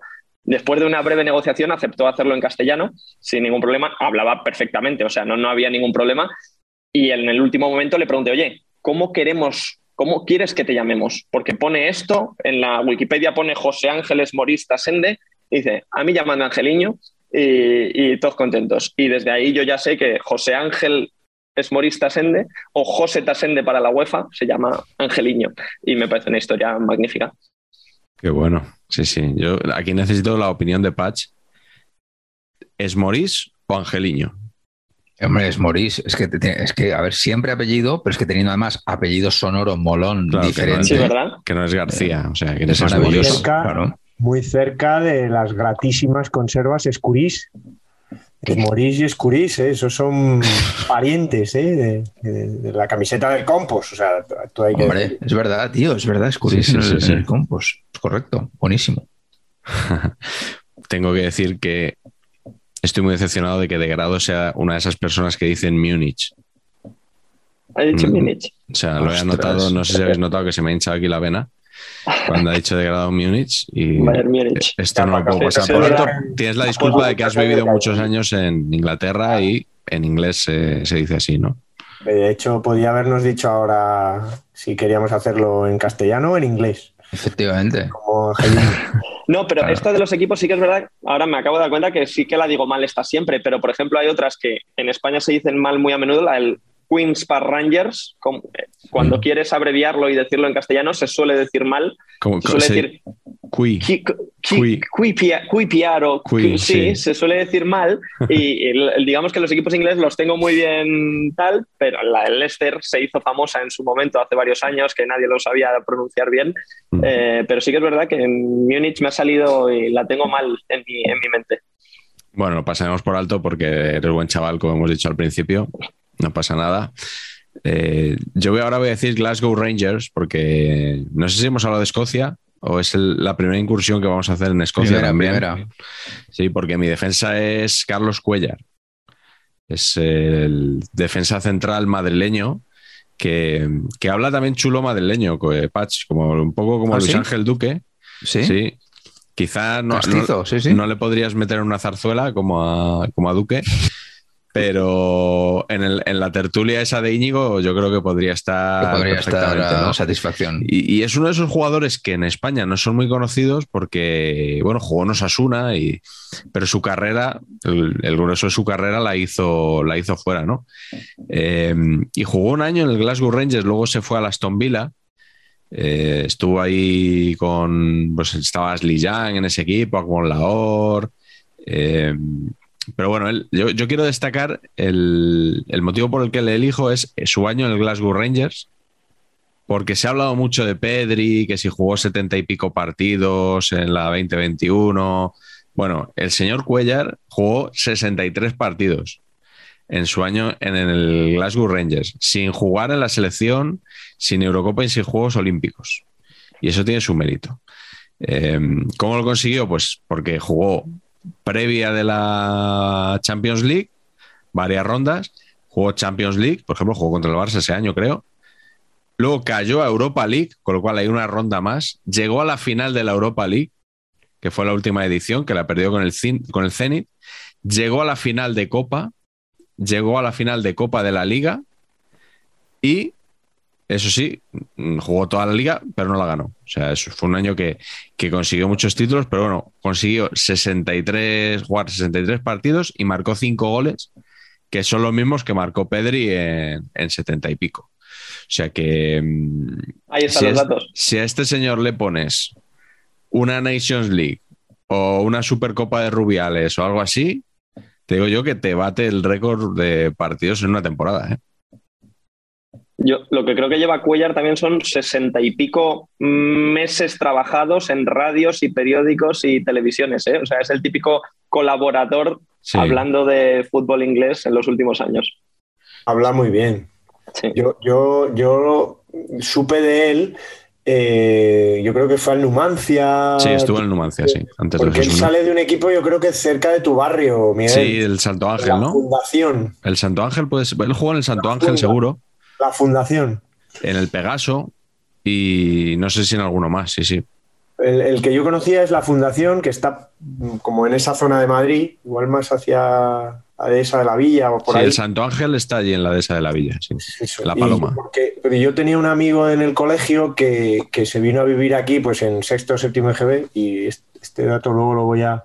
Los amigos en el colegio me han dado mucho vínculo con el fútbol inglés eh, y, cuando yo llegué a Madrid este chico contactó conmigo, se enteró de que estaba aquí y, me- y era futbolista, o sea, jugaba fútbol y, me- y- yo aquí en Madrid no tenía equipo y fui a entrenar mucho con él y él me hablaba de que un compañero suyo en tercera división o en, no, ni siquiera en tercera división, que de- le habían fichado, pues de, de regional preferente le había fichado en Numancia. Y de ahí ya luego, pues ya le seguí la pista, sí. Oye, ¿No te estarías refiriendo al Unión a Darby? No, no, no, Ah, la fundación, un campo de tierra, de los pocos que, no sé si seguirá existe ese campo de tierra, ya casi no hay campos Yo de tierra, ya no. cuesta encontrar. Yo creo que ya no. Vale, pues eh, nada, hemos completado la defensa. Si os parece, pasamos al centro del campo. Empieza tú, Patch. ¿Cuál es tu centrocampista? Pues mi centrocampista es uno que considero que está infravalorado por una vez. O sea, luego me echa la bronca a Liverpool porque soy demasiado criticón, pero ahora voy a estar en modo positivo total. Me parece que Fornals está in- infravalorado. Me parece que si Fornals jugara en España hubiera sido 70 veces internacional ya. Y es de los pocos que creo que la Premier le ha venido bien. Que ha metido, ha metido kilos, ha metido masa muscular, ha dejado de ser un mediocampista frágil y que tiene ahora está un poquito más hecho. Y me parece un centrocampista con muchísima clase, que tiene gol, que tiene visión de juego. Y, y no sé, y que me parece que, que en, que en, España, como vale, nos hacemos todos, ay, la Premier, ¿cómo nos gusta la Premier? Pero nadie ve al West Ham, yo creo, hmm. o le ven cuatro gatos, eh, pues está infravalorado por eso, porque juega en el West Ham. Si jugara en el City, mmm, 60 veces internacional, y si jugara en España en un equipo de media tabla, también 60 veces internacional. Pero el West Ham curte, yo creo, ¿no? Es un equipo así como canchero. Sí, sí. Por eso, o sea, es que creo que le ha venido bien. Y esta temporada ha sido muy buena en el West Ham, porque la Premier, bueno, les ha ido muy bien, porque al, final se han deshinchado un pelín, pero han acabado bastante arriba, han peleado por la Champions hasta el final. Y, en Europa League también llegaron a semifinales, con lo cual, bueno, le ha, le ha, hecho volver a la selección, porque cuando creo que era cuando estaba en el Málaga Villarreal, debutó con la selección. con el Villarreal, yo creo, sí. Sí, y no ha sido hasta esta temporada o ya no me acuerdo si fue la anterior o esta, pero ha sido muy recientemente, eh, cuando ha vuelto más o menos de forma habitual, aunque en esta última creo que no, no me acuerdo ya si está o no, Pero, pero, correcto. Pero lo que digo es que no está y nadie, nadie le echa de menos, ¿sabes? No hay una cosa de, bueno, ¿y por qué no llama Fornals? porque está, estamos pidiendo a Nacho, que porque Fornals siempre cumple. Fornals siempre cumple, sí, sí. No tanto como Nacho, es que Nacho es el 100%, Fornals igual es 97%. ¿Os gusta? ¿Hacéis, hacéis vuestra la frase esta de nunca, nunca es un 10 o un 5, pero siempre es un 7? Pero eso no, he oído nunca esa frase. No, no, no. Nos gusta, pero nunca lo habíamos oído. Carleto, ¿cuál es tu centrocampista? Pues bueno, voy a, voy a adelantar al carril izquierdo a un, lateral, pero bueno, si jugamos con tres atrás, puede ser. Bandero, de bandero lo vas a poner. Bandero, es un bandero. Y esta bonita historia empieza en Alcobendas, en la Liga ADFA de Fútbol 11, normalmente formada por veteranos, donde yo tengo a bien jugar, estos dos últimos años un poquito menos, pero donde el equipo ahora mismo llamado Kenso y antes llamado Ácoras, apadrinado por, por el Gran Petón, eh, pues un día, un sábado cualquiera, en Given Sunday, en Given Saturday, eh, fuimos a jugar un partido de esa maravillosa competición. Eh, además, ese día fui con Nico, con, mi hijo mayor, eh, que se queda en la banda mientras yo juego, lo típico con un balón. Entonces, pues era un partido que íbamos ganando bien, era contra un equipo de más jovenzuelos, más jovenzuelos y, entre comillas el equipo pijo. Y creo que, no me acuerdo exactamente del nombre del equipo, pero creo que recordar que es un equipo que está vinculado a un local nocturno madrileño bastante, bastante famoso. Entonces, pues los chavales, hijos de los dueños, tal, montan un equipo y bueno, juegan bien, ¿eh? No, no, no, no es un equipo de matados. Pues íbamos ganando, yo creo, bien, 3-1 o algo así, cuando en la segunda parte, o en el descanso, aparece un joven de la misma pinta o el mismo aspecto que el resto de los, de los componentes del equipo rival. Y mirando así un poco ya, eso creo que incluso fue mi, hijo que dijo, ese es Marcos Alonso, ¿no? Esto era, yo creo que era mayo aproximadamente, debía ser ya medio final de temporada. Eh, y efectivamente ahí estaba Marcos Alonso, que había acudido a ver a sus amigos jugar, pues habría venido el fin de semana y estaba allí en la tribuna. Pero claro, como el partido seguíamos ganando, en teoría no éramos un rival que, debía hacer sombra a ese equipo, eh, pues que eh, empezamos a ver movimiento en el banquillo. Alguien le dejó una camiseta, alguien le dejó un pantalón. Eh, total que faltando un cuarto de hora, Marcos Alonso, jugador del Chelsea, o sea, no estoy, os estoy hablando de hace tres o cuatro años, ¿no? Sí, no del pichón, no, de su padre. Y él era el hijo del pichón, en la liga de veteranos, pero el, ya os digo que ese equipo era joven pues decidió salir a jugar un rato. Porque, pues bueno, le apeteció mm, por la presión de que quería ganar. No sé si era eliminatoria, al final de la liga se juega la copa. Esto es exclusiva también, ¿no? Final de temporada, sí, igual, como ya no le pueden hacer nada, pero yo además recuerdo que como, como sabéis algunos, soy un poco canchero. Cuando salió le dije, no hagas tonterías, como se entere tu padre, tu padre, frases de este tipo de un poco lamentable. Un poco cuñado. Que veíamos que obviamente si salía, pues nos iban a remontar.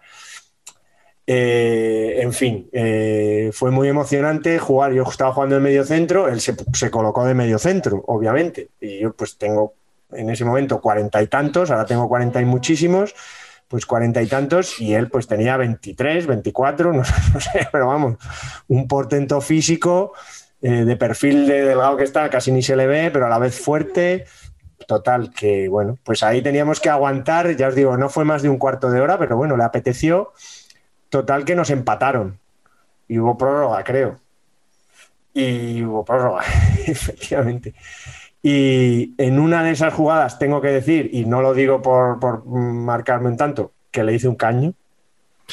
Eh, o sea, fue casualidad, fue lo, lo, que queráis, pero le hice un caño y me salió. Y el chaval iba tan, iba tan explosivo y tan rápido que, que en un momento dado, yo tan lento y tan eso, pues que logré hacerle un caño.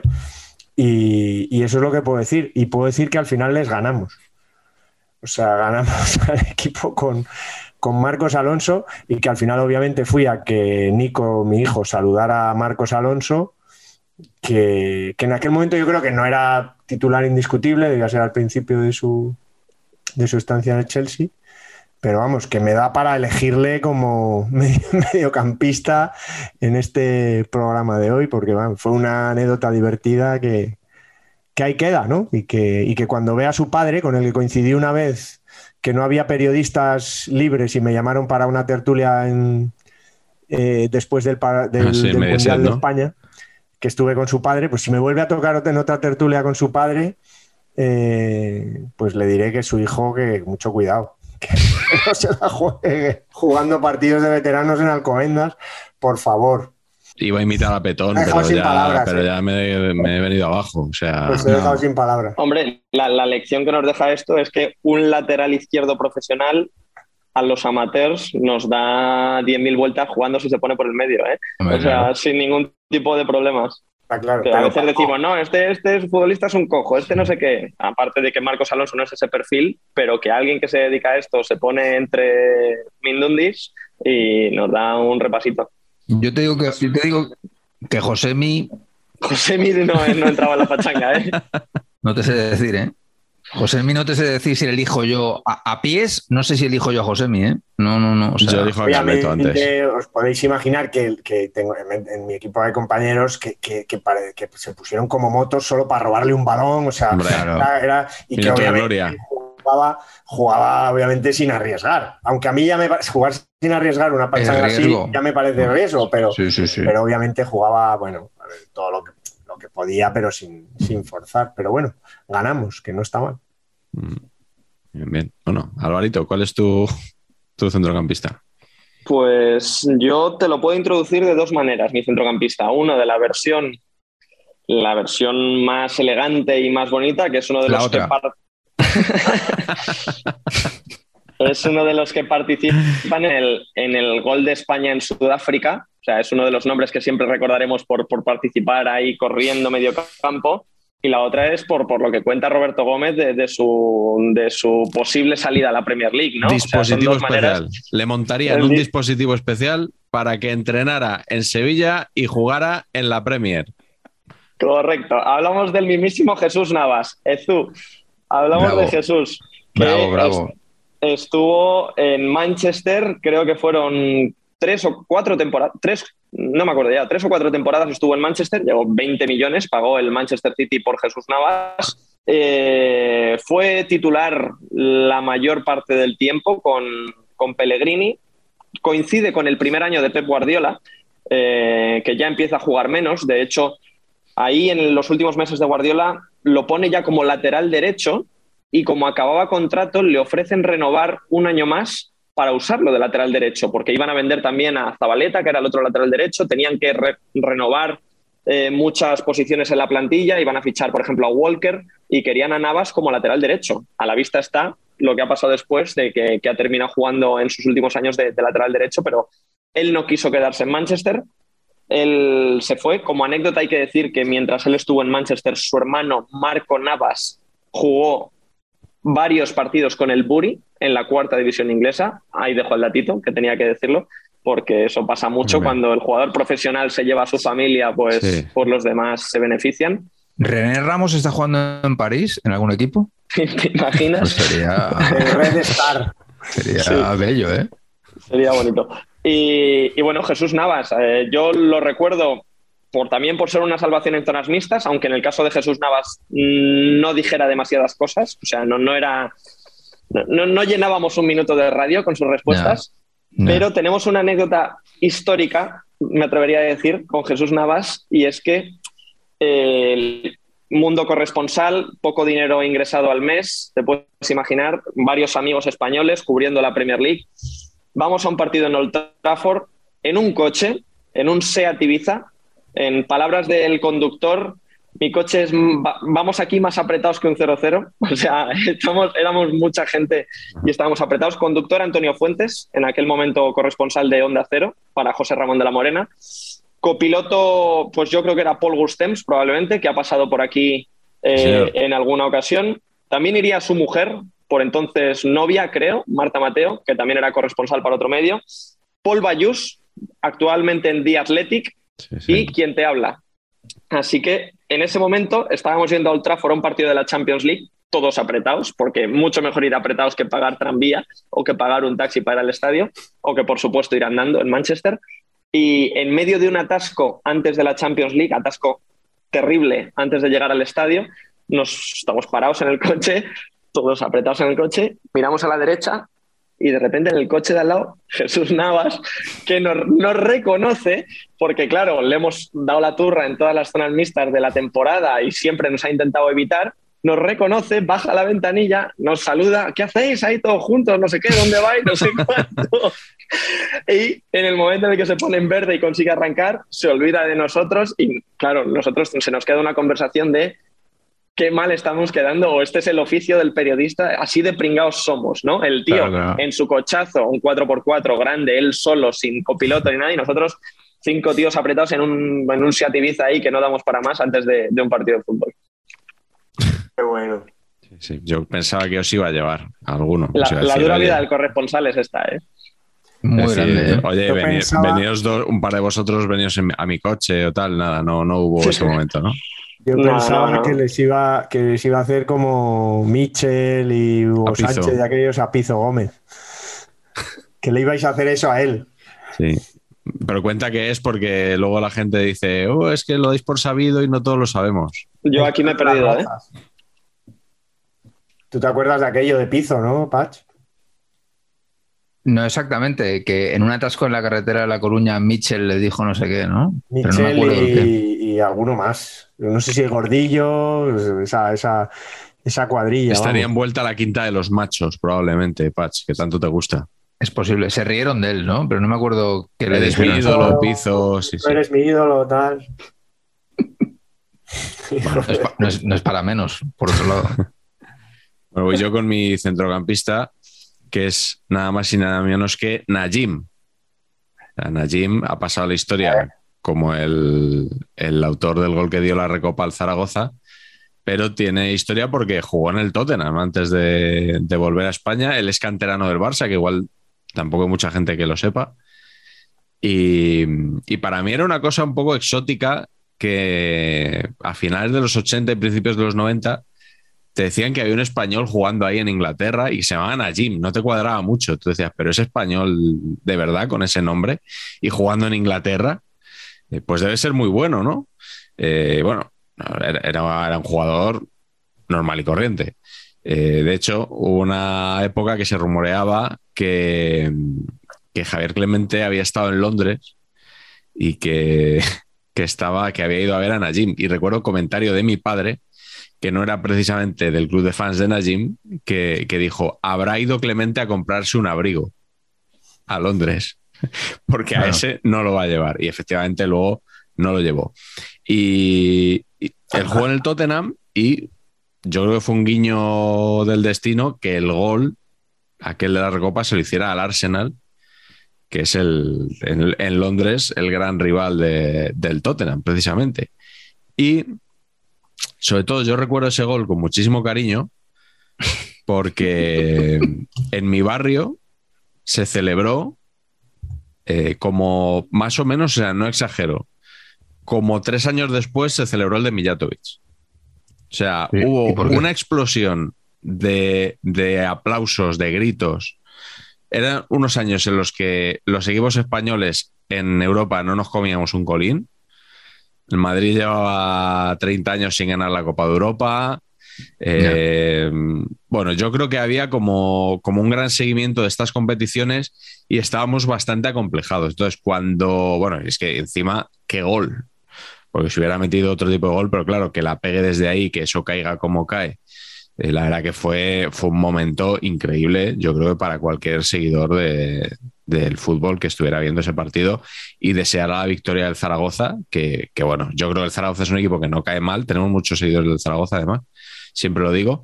Y, ya digo, me sorprendió muchísimo. Recuerdo la, celebración de Paco González en la SER narrando ese partido, que se carcajeaba cantando el gol. Y me, pareció una reacción muy natural, increíble. Y la verdad es que es, un gol que me parece inolvidable, el gol de Nayib. ¿Sabéis la, Joder, aquí tengo alguna cosa. Sé cuál vas a contar y es, muy buena. Eh, pero, pero. Ver, se me ha ido ahora el santo al cielo del, escritor. ¿No es Luis Alegre? Pues un amigo suyo. Javier Tomeo. Es Javier Tomeo. Vamos a ver. Javier Tomeo. Puf, claro. pero sí que es un... ¿Cómo se nos ha podido pasar? conocido. La, anécdota es que, Javier Tomeo, un amigo de Luis Alegre y un amigo de los Pisón y todos estos y, los, y los Trueba, por ejemplo, eh, estaba volviendo a ver el partido una vez ya campeones al tiempo, ¿no? Y de repente él no recordaba que a Najim hay un momento en el que le van a cambiar y que Najim va camino del vestuario.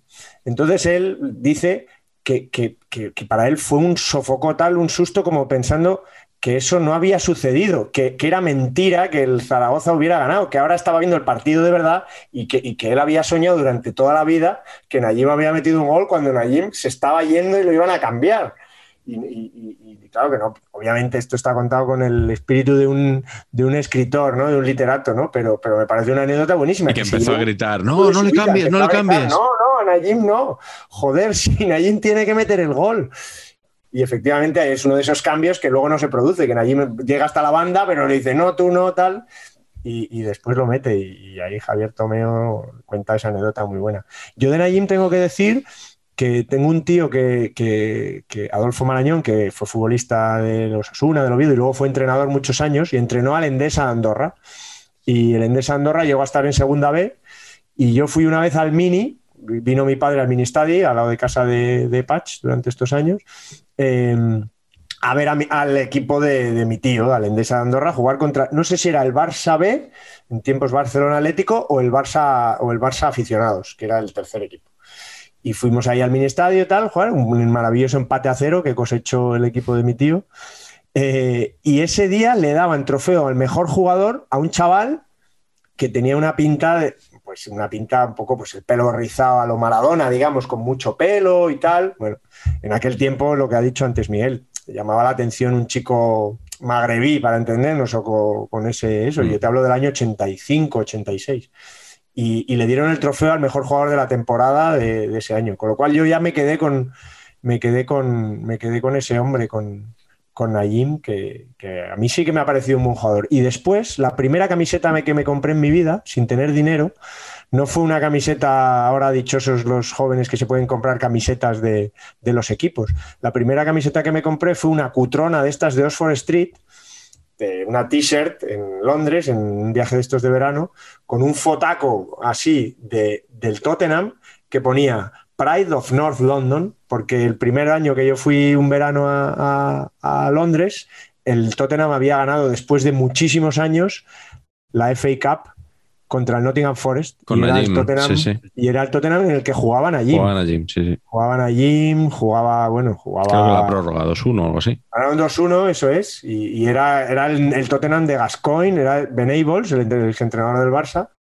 Y, y fue uno de los Tottenham un poco victoriosos. Jugaba Vinny Samways, que luego estuvo en Las Palmas, jugaba eh, y Gary Lineker, ¿no? que había vuelto del Barça y tal. Era, era un equipazo aquel Tottenham, que, que no tuvo suerte, no ganó la liga y tal, pero bueno.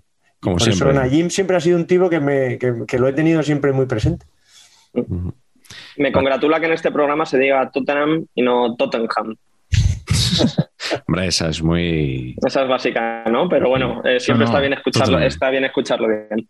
Sí, sí. Hablando de camisetas, Pacheco, ¿qué nos traes hoy? A Pacheco, efectivamente, a Dani Pacheco, camiseta regalada eh, por Juan Liverpool a Pacheco Junior, cuando Pacheco Junior debe tener 6 o 7 años o parecido. Sí, pues Le encargamos esto en un viaje que fue a- con la peña esta del Liverpool de Madrid, que no me acuerdo cómo se llama. Madrid Reds. Madrid, Madrid Reds, Reds, ¿no? Madrid Reds, eso, sí, Ah, Madrid con, Reds. con nuestro amigo Amador y esta gente. Hombre, Lover. Lover y Dolition. Y eh, pues Juan Liverpool nos trajo esta maravilla. Eh, por cierto, que Juan Liverpool, no sé si saben ustedes, organiza una liga fantasiosa de estas Fantasy League, ¿no? Y me gustaría que el señor de grado dijera eh, en qué puesto ha quedado el corresponsal en Manchester, que teóricamente controla todo el Ya. fútbol inglés, y en qué puesto ha quedado, he quedado yo. Eh, aquí el señor Pacheco ha quedado primero, ningún tipo de duda, campeón de la primera división, era, ¿no? Porque te- hay varias categorías. O sea que sí, mi enhorabuena. Y aquí el corresponsal de la Premier League ha quedado, si no me equivoco, último. Eh, ta- también te diré que igual no abro la aplicación desde enero, o sea, no sé a quién tengo de titular. Pero no niego, no niego mi descenso de categoría y mi humillación a lo largo de la temporada. No bastaba, con, no bastaba con decir que habías ganado tú, encima tenías que humillar a Álvaro. No, me, me pero metido sí. al barro, sí, sí. No, pero es que la gente eh, sabe de- desde un punto de vista teórico. Yo sé desde un punto de vista práctico. Y luego, lo, lo, lo grande de esto es que eh, Liverpool está bastante indignado conmigo porque efectivamente a mí yo tengo un problema. Yo sí he seguido jugando todo el rato, pero hay días que, se- que no me sé los horarios y entonces pierdo la oportunidad de hacer cambios porque ya ha empezado la jornada. Y eso, y he tenido una chamba fantástica y sin hacer cambios eh, ganaba de repente, ¿no? Y entonces Liverpool estaba endemoniado de cómo es posible que este hombre tal y cual. Y nada, pues eh, lo, Es lo una, bonito que una tiene ma- mala es- droga lo de la fantasy, ¿eh? A mí Sí, me, sí. me muchos quebraderos de cabeza y me joden el fin de semana, ¿eh? Cuando tienes un delantero que le das la, el- la, capi- la capitanía y no te Y mete gol, Buah, drama. te hunde. Pequeños Pacheco- dramas del día a día. Pacheco Junior ha ascendido a primera este año. O sea que nos vemos, nos vemos en la primera división de Liverpool, que eso ya es lo máximo, eh, Sí, sí. totalmente. ¿Habéis vendido los derechos de retransmisión a alguien? Hombre, no, pero deberíamos. O sea, No, pero te- eh, tenéis la opción de entrar al grupo de WhatsApp, quizás, que es como verlo, verlo Sí. en directo, los- las reacciones. Sí, sí, es sí, como sí. el Twitch, el Twitch de la fantasy. no me he querido meter ahí porque eso tiene mucho peligro, pero sí, sí, efectivamente. Bueno, vamos con los delanteros. Eh, Álvaro, empieza tú, ¿cuál es tu delantero? Bueno, pues yo voy con un delantero que para mí, y aquí lo siento por el gap generacional, o sea... Habíamos, eh, habíamos soslayado ese tema, quitando cuando dijiste que, que había sido becario trabajando conmigo. Sí, Pero bueno, no, a- aquí es que el amigo Bojan Kirkic, exfutbolista del Stoke City, que por eso lo mencionamos, claro, es nacido en el año 90, yo soy del 91, es decir, de más o menos la misma generación. eh, y claro, para, para los que como yo hemos crecido en el colegio viendo a este chaval jugando con, con la élite desde el primer día, nosotros estudiábamos un examen y él estaba a punto de saltar al Camp Nou. Eh, es un icono, o sea, es una leyenda, es un amigo casi, ¿no? Porque es Sí, sí. ha, marcado, ha marcado muchos puntos de nuestra infancia él jugando en el césped y nosotros en nuestra casa. Y, y por eso lo tenemos como referencia. Entonces, a mí el día que llegó a- al Stoke me, me gustó mucho. Me gustó mucho porque, bueno, mm, me permitía acercarme. También hay que decir en su defensa que tiene una muy buena primera temporada en Stoke jugando como, como media punta, falso 9 en muchos momentos. Hace una muy buena temporada. De hecho, con, si no me equivoco, era con Shakiri, que luego va al Liverpool. Y con Arnautovic juraría. Bueno, es un equipo, una buen, buena temporada de Bojan Kirkic, que luego acaba yendo a 10.000 países más. Ahora creo que está en Japón, en el Vissel Kobe con Iniesta. Se han vuelto a juntar 10 años después. Y, yo de Boyan, claro, lo que quería recordar es que Stoke está al sur de Manchester, hora y pico en tren. Eh, el chico venía muchas veces a cenar a Manchester. Hemos coincidido varias veces en restaurantes, concretamente en uno que para los mancunianos fue un punto de encuentro, fue el, local donde nos cruzábamos absolutamente todos, que era el Tapeo and Wine, tapeo y vino, en, traducido, que era el restaurante de Juan Mata. O sea, Juan Mata compró un local y lo gestionó durante varios años, bueno, él con sus socios y su, padre, su familia y demás. Y, allí han ido todo tipo de eminencias, o sea, allí cenaba Guardiola, cenaba Mourinho, eh, cenaban todos los futbolistas prácticamente. Pogba celebró, celebró, un fin de año en el tapeo and wine, Paul Pogba. Eh, y, bueno, un día allí dimos con, con Boyan, que nos medio conocíamos porque él me había leído alguna cosa, yo evidentemente sabía quién era y lo había seguido y teníamos varias gentes en común. Y le ofrecimos ir, porque esto fue un sábado por la noche, le ofrecimos que, no se quedara ahí cenando y que, y que continuara la noche con nosotros bailando reggaetón, porque íbamos a ir a un garito de, mala muerte a, continuar, ¿no? Después de las copas. El tío nos puso una excusa que ahora mismo no recuerdo cuál es. No sé si tenía que ir al día siguiente a, recoger a su novia, a su madre, a su padre, a no sé quién al aeropuerto o algo del estilo pero rechazó venirse con nosotros, que además éramos un grupo pues, muy amigable, como te puedes imaginar, de tres o cuatro colegas, y, su noche acabó pagando la cuenta en el tapeo y montándose en su coche. El Noi de Liñola. Sí. Que era para hacernos una idea, como un 100 montaditos. No, era, era más bar, bar típico español, que te ponían tapas, que, te ponían una caña, o sea que esto parece una tontería, pero no lo es. Con espuma. Sí, que te saludan por tu nombre porque te conocen. O sea, ese, tipo de, cosas en el tapeo lo teníamos y era nuestro punto de encuentro. O sea, no, no, sabías qué hacer y allí de repente ibas y, mira, dejé en la mesa de al lado. Mira, eh, Mata, acaba de llegar. Era como un festival de, jugadores de la Premier. Where everybody knows your name. Efectivamente. Ahí bonito. Y ahí dejé a, estaría bailando rock and roll ahí en, Seguramente, es lo que le gusta a él, es lo que más le gusta.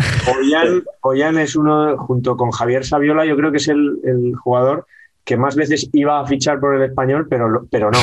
es verdad, es verdad, sí. Siempre sonaba, siempre era como tal, siempre el debate, ¿no? Como del Barça, no lo queremos, tal. Lo tipo. Y, Muy creo que hubiera sido un buen futbolista eh, si, si, su si, digamos, sus, si no se le hubiera puesto el listón tan alto desde tan joven. O sea, ha sido un buen futbolista, ¿eh? hay que decirlo. Pero quiero decir que hubiera sido un, Yago Aspas del Celta, un jugador así de un equipo, ¿no? Si hubiera sido probablemente su primer equipo ese, ¿no? Un equipo al que hubiera llegado un poquito antes de, tener esa explosión en el Barça. Por curiosidad, eh, me he puesto a mirar antes los datos, antes por si tenía que comentar algo de, de, cuál ha sido su trayectoria y tal. Y antes de cumplir 20 años, hace tres temporadas de más de 10 goles con el Barcelona. Antes de los 20 años, que me parece, bueno, Gaby eh, está en esa, en esa dinámica, digamos, si se hace tres temporadas, pero que, es muy, fue muy loco lo de Boyan en ese momento. Bueno, Carleto, vamos con tu delantero, ¿cuál es? Pues eh, aquí he elegido otro perico, lo siento. Eh, otro perico y del mismo equipo, del Chelsea, que es un equipo que siempre me ha, caído bien hasta que cayó en manos del fútbol moderno y de los rusos o del ruso. Así que me voy a quedar con Quique de Lucas, que ahora además es. ¿De delantero? Vamos a decir. Sí, hombre, Quique de Lucas puede jugar delantero. O sea, tu centrocampista era Marcos Alonso y tu delantero de Lucas. Hombre, de, de Lucas luego acabó jugando un poquito más retrasado, pero vamos, era delantero. Hombre, sí. Y aprovechando que el Pisuerga pasa por Valladolid, eh, además eh, tengo que decir que mi, padre le entrenó. Mi padre estuvo en el B, en el Español B, un, yo creo que fue media temporada. La temporada que Flores coge el, primer equipo del Español y, Tamudo pasa del B al primer equipo y Tamudo mete un gol en Alicante que salva, que salva al Español del descenso. Ese año mi padre coge el B y termina la temporada con el B en segunda B y, nueve partidos. Lucas era, era titular. Y, voy a aprovechar para contar una anécdota que cuentan todos los de la generación de Quique de Lucas cuando se juntan y alguna vez me ha tocado con los veteranos del español, que ya son veteranos. Bueno, Quique de Lucas ahora está incluso de comentarista, iba a decir compañero nuestro, pero de comentarista en el chiringuito también. Compañero, sí. Que se puede, sacado- se no sé puede si le ha sacado alguna vez. Por supuesto. Miguel, no sé si No, no, sacado no, alguna no, vez. no le he sacado, no le he sacado. Además, ¿sabes lo que pasa? Que yo no veo el chiringuito, yo lo oigo. Entonces, cuando hay alguna voz que no me suena, salto. Pues mm, yo creo que, que, eh, mucho público, tanto masculino como femenino, te diría que, que merece la pena verlo por ver a- a- al Brad Pitt del fútbol español, como se le llamó en su momento. También Mm. quería traer aquí a colación el, el cine, Quique de Lucas. Un bellezón, la verdad que es un tío muy, muy guapo, hay que justo reconocerlo. Y un pelotero que además yo creo que con la edad fue ganando pozo. Cuando el español también le pilló un poco joven, no acabó de asentarse y luego yo creo que tuvo buenos años más en segunda, es verdad, pero, pero en el Chelsea jugó bastantes partidos la temporada que estuvo. Y, y- quería decir, contar una anécdota que cuentan todos los que bueno, yo no estaba y mi padre se cuida muy mucho de no contarla, de que en el último partido el Te vas, encargar, fue te vas a encargar tú de contarla, ¿no? pero me la han contado los, los- los jugadores, ¿no? Fueron a jugar a la condomina Sí, señor. contra el Murcia y, y nada, y después del paseo, antes de jugar, jugaban por la tarde, un maravilloso empate a cero. eh, pero antes del partido, mi padre les dijo: Bueno, es el último partido del año. No sabe, muchos no sabéis si, si el club va a continuar, va a apostar por vosotros, si vais a pasar al primer equipo, si tal, tal. Pero por si acaso, y dado que él utilizó un poco la, la zona para decir que, como que muchos de aquí no vais a llegar a, jugar a primera división, digo, he aprovechado para compraros, para desearos suerte en otras, en otras eh, de la vida, ¿no? Y les, les había comprado un cupón de la 11 a a cada uno de los jugadores del español y lo repartió en un acto que honra a mi padre y bueno, una forma de entrenar un poco diferente a- al fútbol de Pep Guardiola y de estos Sí, grandes. un poco distinto. Sí, no, Pero bueno, bueno, podríamos saberlo en el, en el programa de la filosofía, quizá hubiera podido entrar mi padre Sí. ahí. Sí, sin Perfectamente. duda. Sí, Pero sí. sí, les dio, les dijo, como en el fútbol no tenéis mucho futuro, a ver si tenéis más suerte con, con el cupón de la 11 y les dio un cupón a cada uno. No todo el mundo haría eso, que ya sabéis que hay mucho No. agarrado. Así que olé por mi padre. bueno. Yo, yo sin ánimo, cupón. sin ánimo de polemizar con tu padre, al que, como sabes, tengo en un altar, pero nunca he entendido eso de regalar lotería. O sea, porque hay muchas posibilidades de que estés regalando nada. Y ya lo, que me parece alucinante que es, es una cosa que presencié hace poco, que era sortear un décimo de lotería. O sea, te Sí, toca el décimo y luego tienes que esperar, o sea, acertar dos, te tienen que tocar dos veces para sacar algo de verdad. O sea, Maravilloso. La fuga de la fuga, que diría Chente. Totalmente. Pero en este la- caso de la bueno, fortuna. era un, no era un décimo de lotería, era un bien social, ¿no? Como Un cupón de la once, la sí, once, Que, que ese dinero va, como sabéis, a, no va a negocios raros, ¿verdad? La 11 nunca ha invertido en cosas raras. Jamás. En ciclismo, por ejemplo, también. La fuga de la fuga. Y en periodistas también durante un tiempo. ¿no? Sí, sí. Eh, Álvaro Oye, es muy de ciclismo, ¿eh? Sí, mucho, mucho. Así que esta referencia, me ha gustado mucho esta de Chente, esta referencia de Chente, que ahora es un, es un showman. Un dato que os quería decir sobre Quique de Lucas, que eh, es representa- representante actualmente, agente, y os lo digo ahora para que lo pongáis en órbita, del nuevo talento que tiene el Manchester United, Alejandro Garnacho, que ya se ha comentado en los últimos meses porque ha debutado con el primer equipo, porque su ídolo es cristiano y juega con Messi, porque le ha llamado la absoluta de Argentina. Bueno, pues es uno de los jugadores que, que lleva su agencia y con el que tiene mucho trato. Así que Quique de Lucas tiene cierta importancia ahora en los despachos de Old Trafford. Mira, Pacheco. Buen chaval. Exclusiva, ¿eh? Otra. Datito. No, Garnacho sí que le, sí que le he oído. Este chico es, es, es criado en España, pero argentino, ¿no? Es, es esto, Sí, ¿no? yo no me sé muy bien cuál es el vínculo, porque no sé si su madre o su abuela, Hay o- algo de ahí, exacto, ¿no? pero viene, viene del Atlético de Madrid. Lo ficharon hace dos años, del Atlético de Madrid. Bueno, muchísimas exclusivas estamos No, dando. no, hoy, ¿eh? no. No parecemos nosotros. Sí. Informa y entretiene saber empatar, ¿eh? Sí. Sí, sí. Yo, de hecho, creo que Carleto se ha levantado a hablar por teléfono. No, no, estará llamando aquí que de Lucas. Está llamando a sus fuentes Para, y para breve- contrastar, porque con todo esto de Mbappé hemos aprendido que es necesaria una segunda fuente. Bueno, has aprendido, a lo mejor tú, hay gente que dice- sigue diciendo que no. Bueno, yo Que con en una futuro vale. periodístico que está mm, despegando, mm, soy de segundas fuentes total, ¿eh? Carleto, ¿estás haciendo el programa en calzoncillos? Quiero ocultarlo. A ver en, a ver en el montaje cómo hacemos Esa, esto. esa captura puede Ah. valer su peso en oro. Necesitaba más Coca-Cola, chico. Pensaba, eh, pensaba que era el pantalón de pijama o algo. ¿eh? Un poquito Pero- más de pesicola, sí. Perfecto. Eh, Patch, tu delantero, por favor.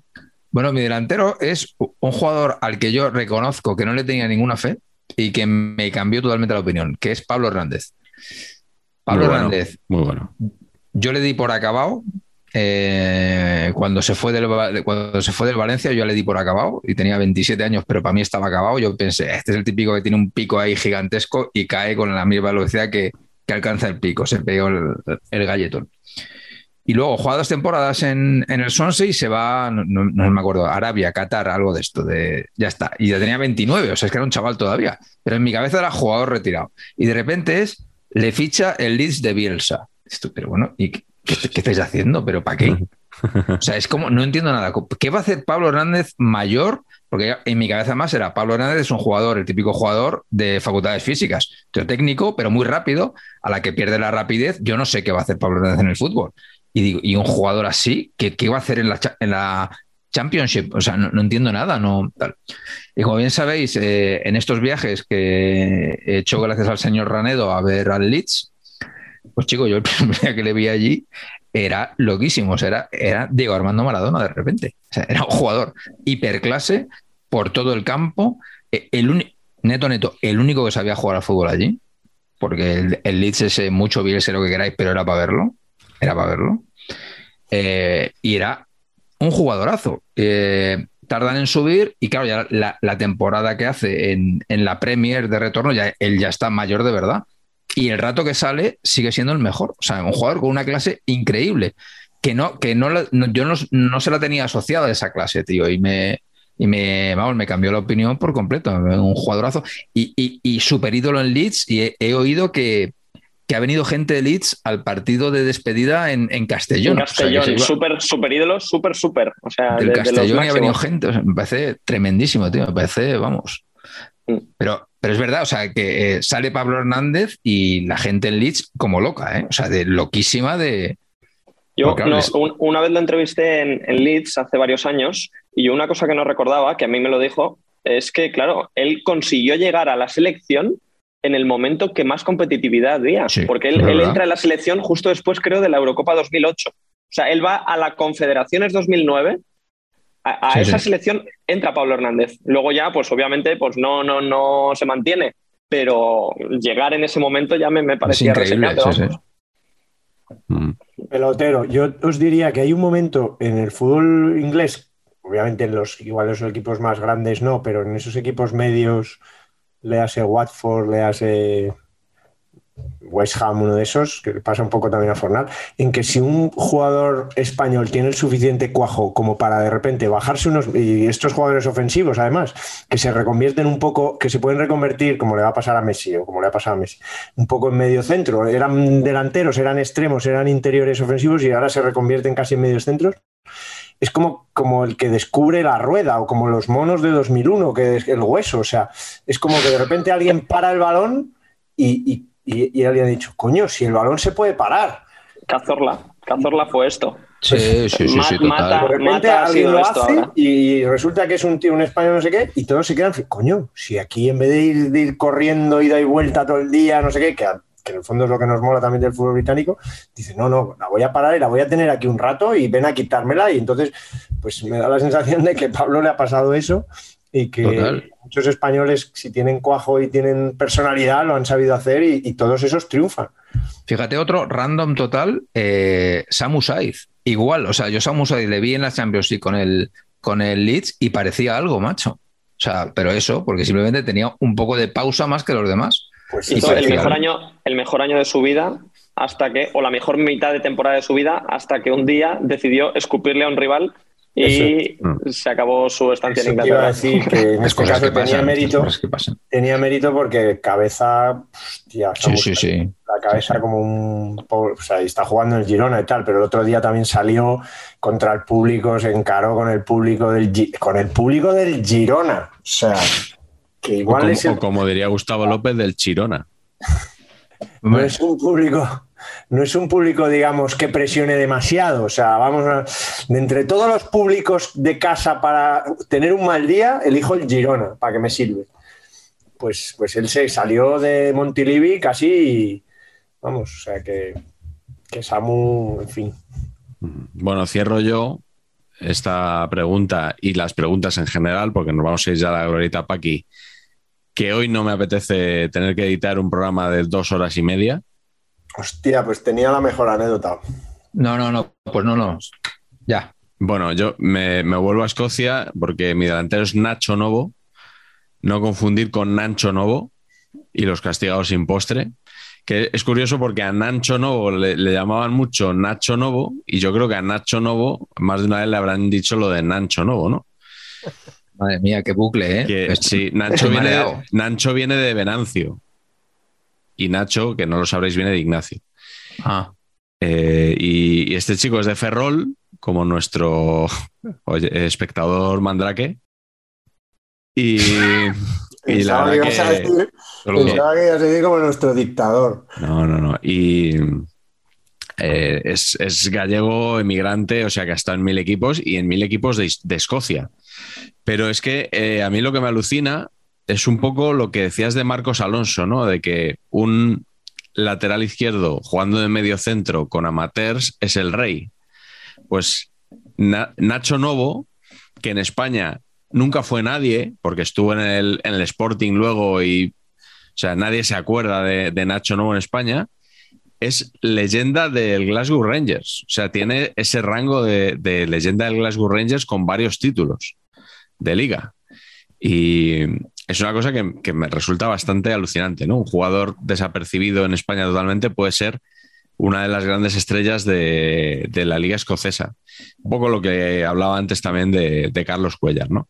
Y bueno, simplemente por recordar a, a Nacho Novo que no era precisamente un delantero con un cuerpo que parezca así de primeras muy hecho para el fútbol británico, ¿verdad? Era un delantero bajito, unos setenta y pico, y eh, quiero rescatar una frase que dijo un, un entrenador, eh, Alex McLeish, no tengo el gusto de, conocer a este señor, pero tuvo un momento de brillantez a los John Benjamin Toshak cuando dijo, Nacho Novo podría pasar andando por debajo de una cama con un sombrero puesto. Parece de una brillantez absoluta. Alex McLeish era futbolista en el Aberdeen de Sir Alex Ferguson. Dato. El que le ganó que Madrid la Recopa. ¿no? No sé si en ese momento, pero era uno, estuvo en ese en el Aberdeen. Puede que internacional, ¿no te suena? A mí me suena mucho, Pat. a mí me suena de mundiales, ¿eh? Este. Con, el- con Escocia, sí, sí. Sí, con Escocia, sí, sí. El que no jugó nunca un mundial ni falta que hizo. Ya hemos dicho antes que fue campeón olímpico, es Paqui Beza. Así que nos vamos a la glorieta Paqui.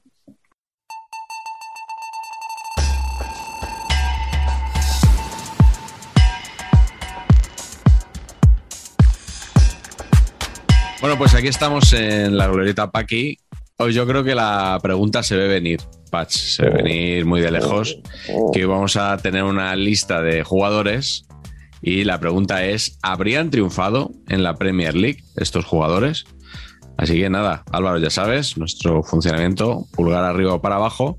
Y empezamos con un gran amigo de la glorieta Paqui, como es Sergio Ramos. Bueno, pleno, ¿no? Para Unanim- unanimidad. No estuvo Sí. tan lejos en su momento. Bueno, eso, eso se encargaron de filtrar en su día, ¿no? Claro, yo no me quiero nada, ¿no? Yo tampoco, yo tampoco. Eh, la pregunta quizá es si habría triunfado en el fútbol chino, porque acordaos aquella gran oferta que, que presentó a. Florentino. Ahí ¿no? estamos. Ahí sí, Sí, sí. ahí sí. Siguiente jugador, mientras que Carleto apura la Coca-Cola, Raúl Tamudo. Joder, macho. Estuvo a punto de irse a Escocia. Pues yo voy a decir que sí. Y atentos, la falsedad de Carlos Marañón Canal, Canal. que de verdad A ver, yo voy a porque- decir que sí, pero obligado. Sí, Ah, Pues os voy a decir una cosa. Obviamente la Premier vale el Glasgow Rangers, ¿no? Que es donde iba a Sí, ir. sí, sí, sí, correcto. Además, se- siempre se dijo que, iban a, que iba a haber una Premier con el Glasgow Rangers y el Celtic, ¿no? Eso Sí, era la- Eso se lleva diciendo muchos años y no. Es como. la Liga es- Ibérica de Britania. Pues eh, me, me permitiréis, chavales, con perdón, que si Nacho Novo ha sido leyenda del Glasgow Rangers, No, no, claro, con puestos una así. pierna, con solo una pierna, Raúl Tamudo, pues, pues, pues habría podido jugar en los dos equipos a la vez, en el Glasgow Rangers y en el Celtic. Adelante, Patch, y tu frase. No, bueno, yo- yo- es que a mí Tamudo, Tamudo yo voy a renegar desde ese preciso instante. A mí Tamudo no me ha gustado nunca. Pero nunca es nunca, nunca jamás. Me ha parecido sobrevaloradísimo. Que Y- claro, obviamente si no te gusta Raúl, no te puede gustar Tamudo. Que es un Claro, poco de la, de la misma estirpe de futbolistas. ¿no? Pocket Raúl, ¿no? Efectivamente. Como dirían en la La NBA. Por cierto, estirpe. que, que veremos antes le- al Real Madrid en la NBA o a los equipos de Glasgow en la Premier League, Patch. Uy, es bonita esa, esa, esa apuesta. La ¿eh? conferencia europea de. La conferencia europea igual, ansiada ¿eh? conferencia europea de la. NBA. Ahora con el, con el Bernabéu cubrible, igual avanza más la NBA. Eso ser. no se sabe. No se sabe. A mí me hubiera encantado ver a Tamudo en Glasgow, ¿eh? O sea, pero en modo, igual que Navas, o sea, el rollo documental con cuatro cámaras detrás del todo el puto día y a ver qué cojones hace Tamudo en Glasgow. O sea, me hubiera gustado bastante, El momento de cruzarse con el coche de Álvaro y compañía, ¿no? efectivamente. Yo recuerdo, recuerdo mucho, con mucho drama, esas imágenes suyas llorando de es que me Sí, sí. voy. Me voy, Sí. pero no. No sé si os acordáis, llevaba. Sí, sí. A Sí, mí sí, es verdad. Me chocó aquello de las gafas. No eran tan chulas como las de Patch, ¿eh? Correcto. Sí, sí, trabajaba otras ópticas. pues probablemente dos, dos copas del Rey que ganó el español probablemente habrían volado. Es posible. Yo te lo, os, lo tengo que decir, a pesar de que en Copa no metió muchos goles. Oh, Y por que- cierto. lo que- A lo ver. que- lo que Per- sí perdón. habría hecho es que mi padre habría mantenido el récord de goles primera división. Es que se me acaba de venir un dato que, que hila, hila muy bien en el programa. Eh, el que fuera representante de Raúl Tamudo durante varios años de su carrera, al final, ¿sabes de quién es representante de la actual selección española ahora también? Joder. Madre David mía. Raya. Vamos. Coinciden en representante, o sea que ya tienes ahí el, el vínculo de Tengo odio el de- link. sí. Tengo el link total. ¿Y quién es? ¿El representante? Eh, un catalán, Jaume Money se llama. Eh, Señor bueno, random. no, hombre, no, res- respect, por favor, pero eh, coincide que es justo de las dos personas, así que no creo que le caiga muy bien. Perfecto. Pon la carita. amigos. Que con, con este dato nos cae un super thanks aquí, ¿eh? Sí. Que no, no- somos, somos lamentables como youtubers. O sea, Sí, sí, ten- sí. tenemos la opción de que la gente nos eche ahí unas monedas y no lo decimos hasta, hasta hora y Hasta media del programa claro, pasada. no decimos nunca lo de que hay que darle al like y suscribirse. O sea, bueno. En fin, Oye. siguiente jugador en la lista es Pachi Puñal. A ver, en un equipo, no te voy a decir en, Pero- en el Manchester United, pero en un Everton o una cosa así, Álvaro. A ver, Pachi Puñal, en el Derby County, 600 partidos de profesional. Claro, Claro, esa es claro. la idea. Pues ya está. Pero, pero no sé yo. Leyenda, leyenda. Total. Sí, sí.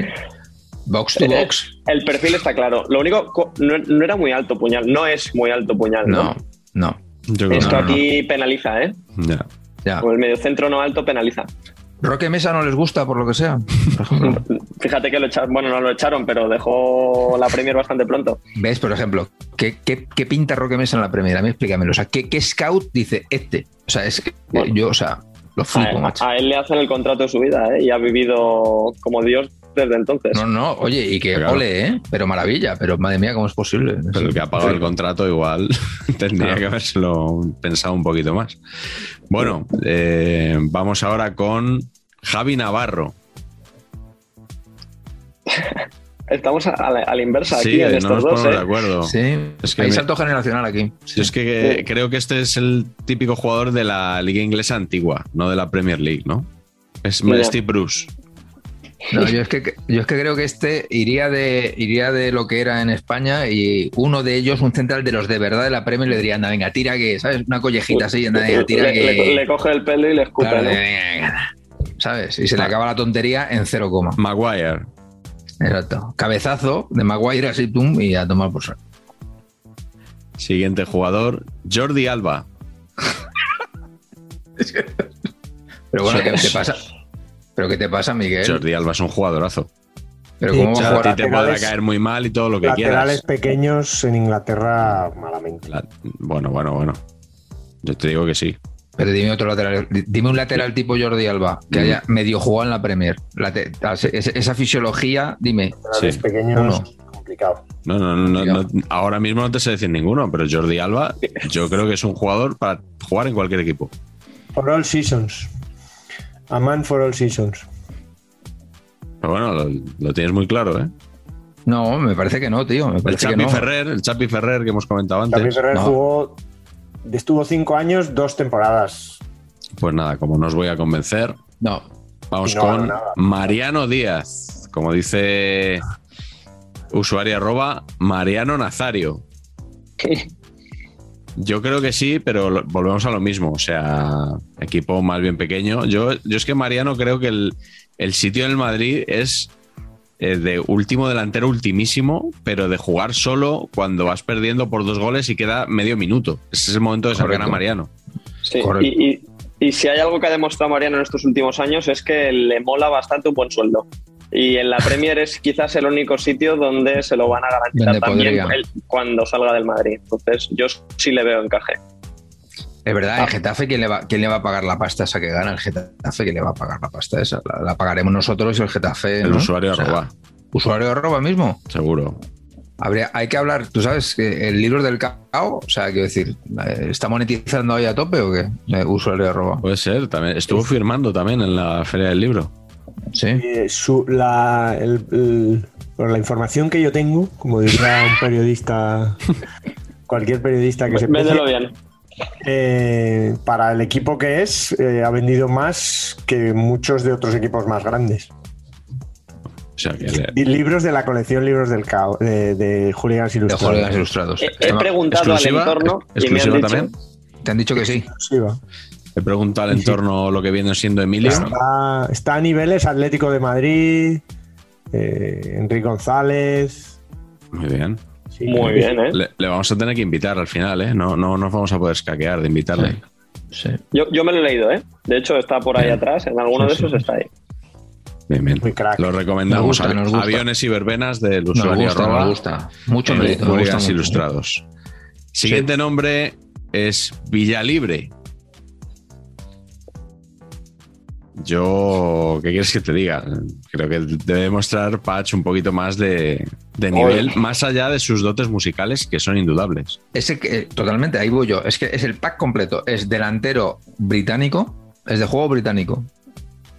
Perdón, de juego británico. Sí. Y luego la capacidad de saxofón, lo que le pongas. Entonces, eh, eso Animador es muy, de pub. Exacto, es muy valorado para luego el postpartido en, en las islas. En el, el bar de tapas ese, en el Tapas and Wine. En el Tapeo Tapas and Wine. Tapas and Wine. Tapeo and Wine.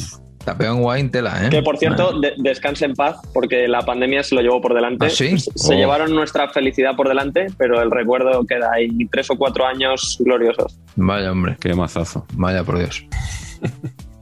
Bueno, pues eh, Villalibre, por lo que sea, no. Por ejemplo. RDT, que no está en la lista, hoy debe ser la primera glorieta Paqui que no está RDT en la, en la lista. Yo creo que no habría Es que sí. valorarlo, pero no habría que valorarlo por sus dotes pictóricas. Entonces a Villalibre tampoco hay que valorarle por su música, ¿no? Entonces aún lo tiene más jodido para jugar. Y último nombre de la glorieta Paqui de hoy es Juan Castaño Quirós, Juan L. Sí. O sea, Jordi Alba no y Juan L sí. Es que, Si es que no- Ayoce- vale, vale. Si Ayoce Pérez lo ha petado, A, a Jous, como le, llama- le llamaron una A vez. A Jous. Ayoce Pérez, que me, me encanta, siempre me ha gustado. Sí. Ahora yo creo- igual ahora ya no está petándolo tanto, pero a mí me ha, en el En Newcastle este año no ha estaba- hecho nada, ¿no? Este año en no ha el hecho nada. Leicester, Ayoce, bueno, ¿no? no ha estado mal, ¿no? Pero No, es, no. es- es más, suplen- más suplente que titular, eso para empezar. Pero, pero bueno, está en un equipo que aspiraciones tienen, así que Pues si Ayoce tal, Juan L. Lo digo porque acaban los dos en E. Ah, muy bien. Y los dos han jugado en Tenerife, claro. Jugadorazo, no, perfecto. jugador- Tenerife, Jugadorazo. que también acaba en E. Juan L, jugadorazo impresionante. Juan L, sensacional. También, Sí, Pues cabeza no tanta, pero jugadorazo. pero talento. Sí, sí, sí. Lamentablemente sí.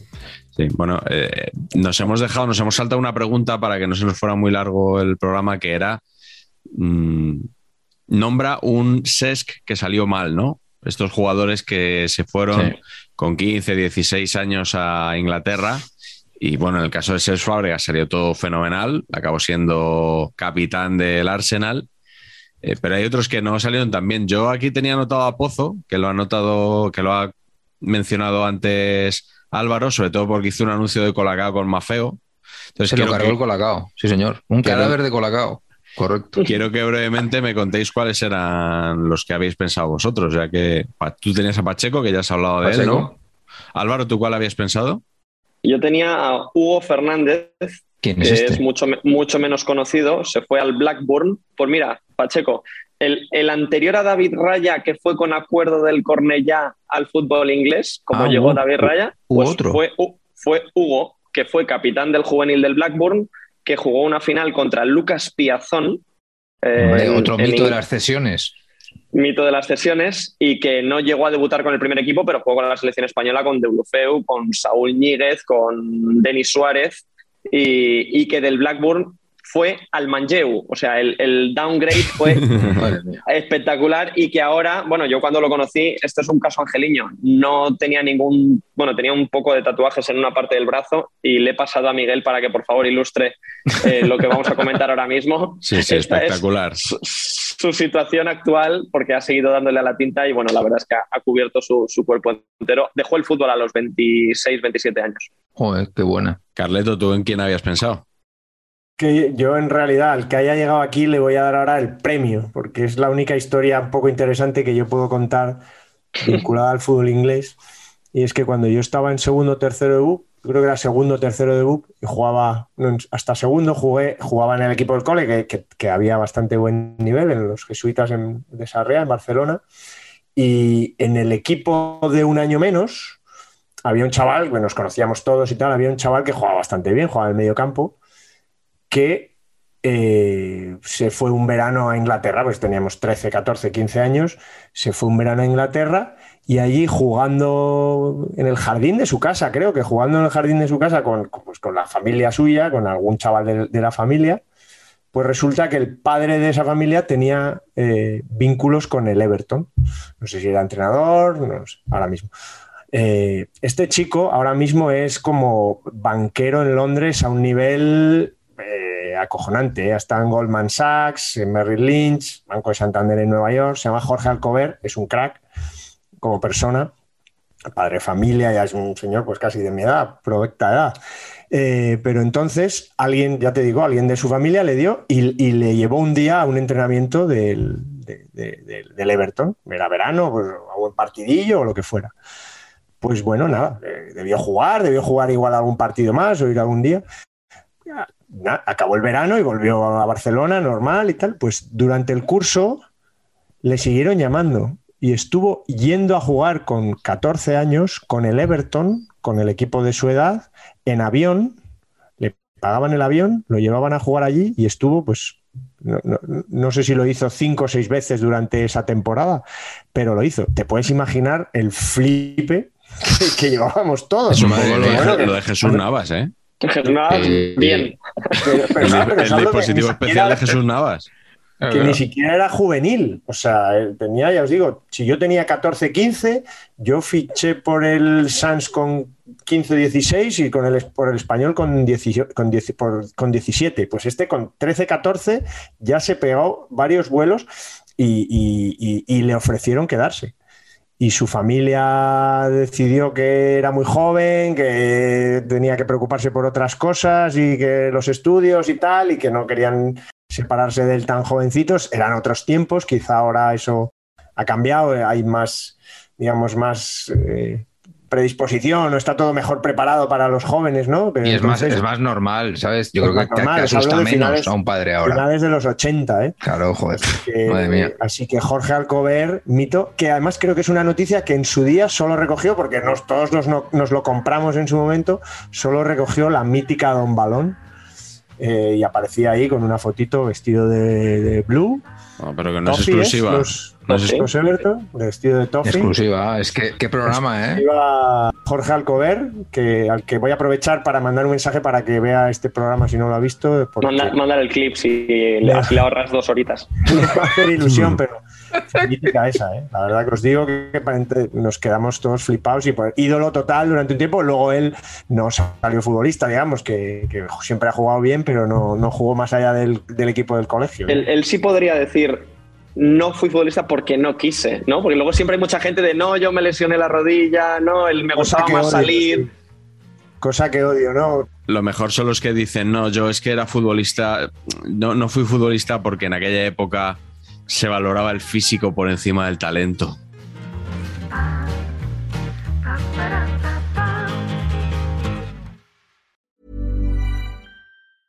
Planning for your next trip? Elevate your travel style with Quince. Quince has all the jet setting essentials you'll want for your next getaway, like European linen, premium luggage options, buttery soft Italian leather bags, and so much more. And is all priced at 50 to 80% less than similar brands. Plus, Quince only works with factories that use safe and ethical manufacturing practices. Pack your bags with high-quality essentials you'll be wearing for vacations to come with Quince. Go to quince.com slash pack for free shipping and 365-day returns.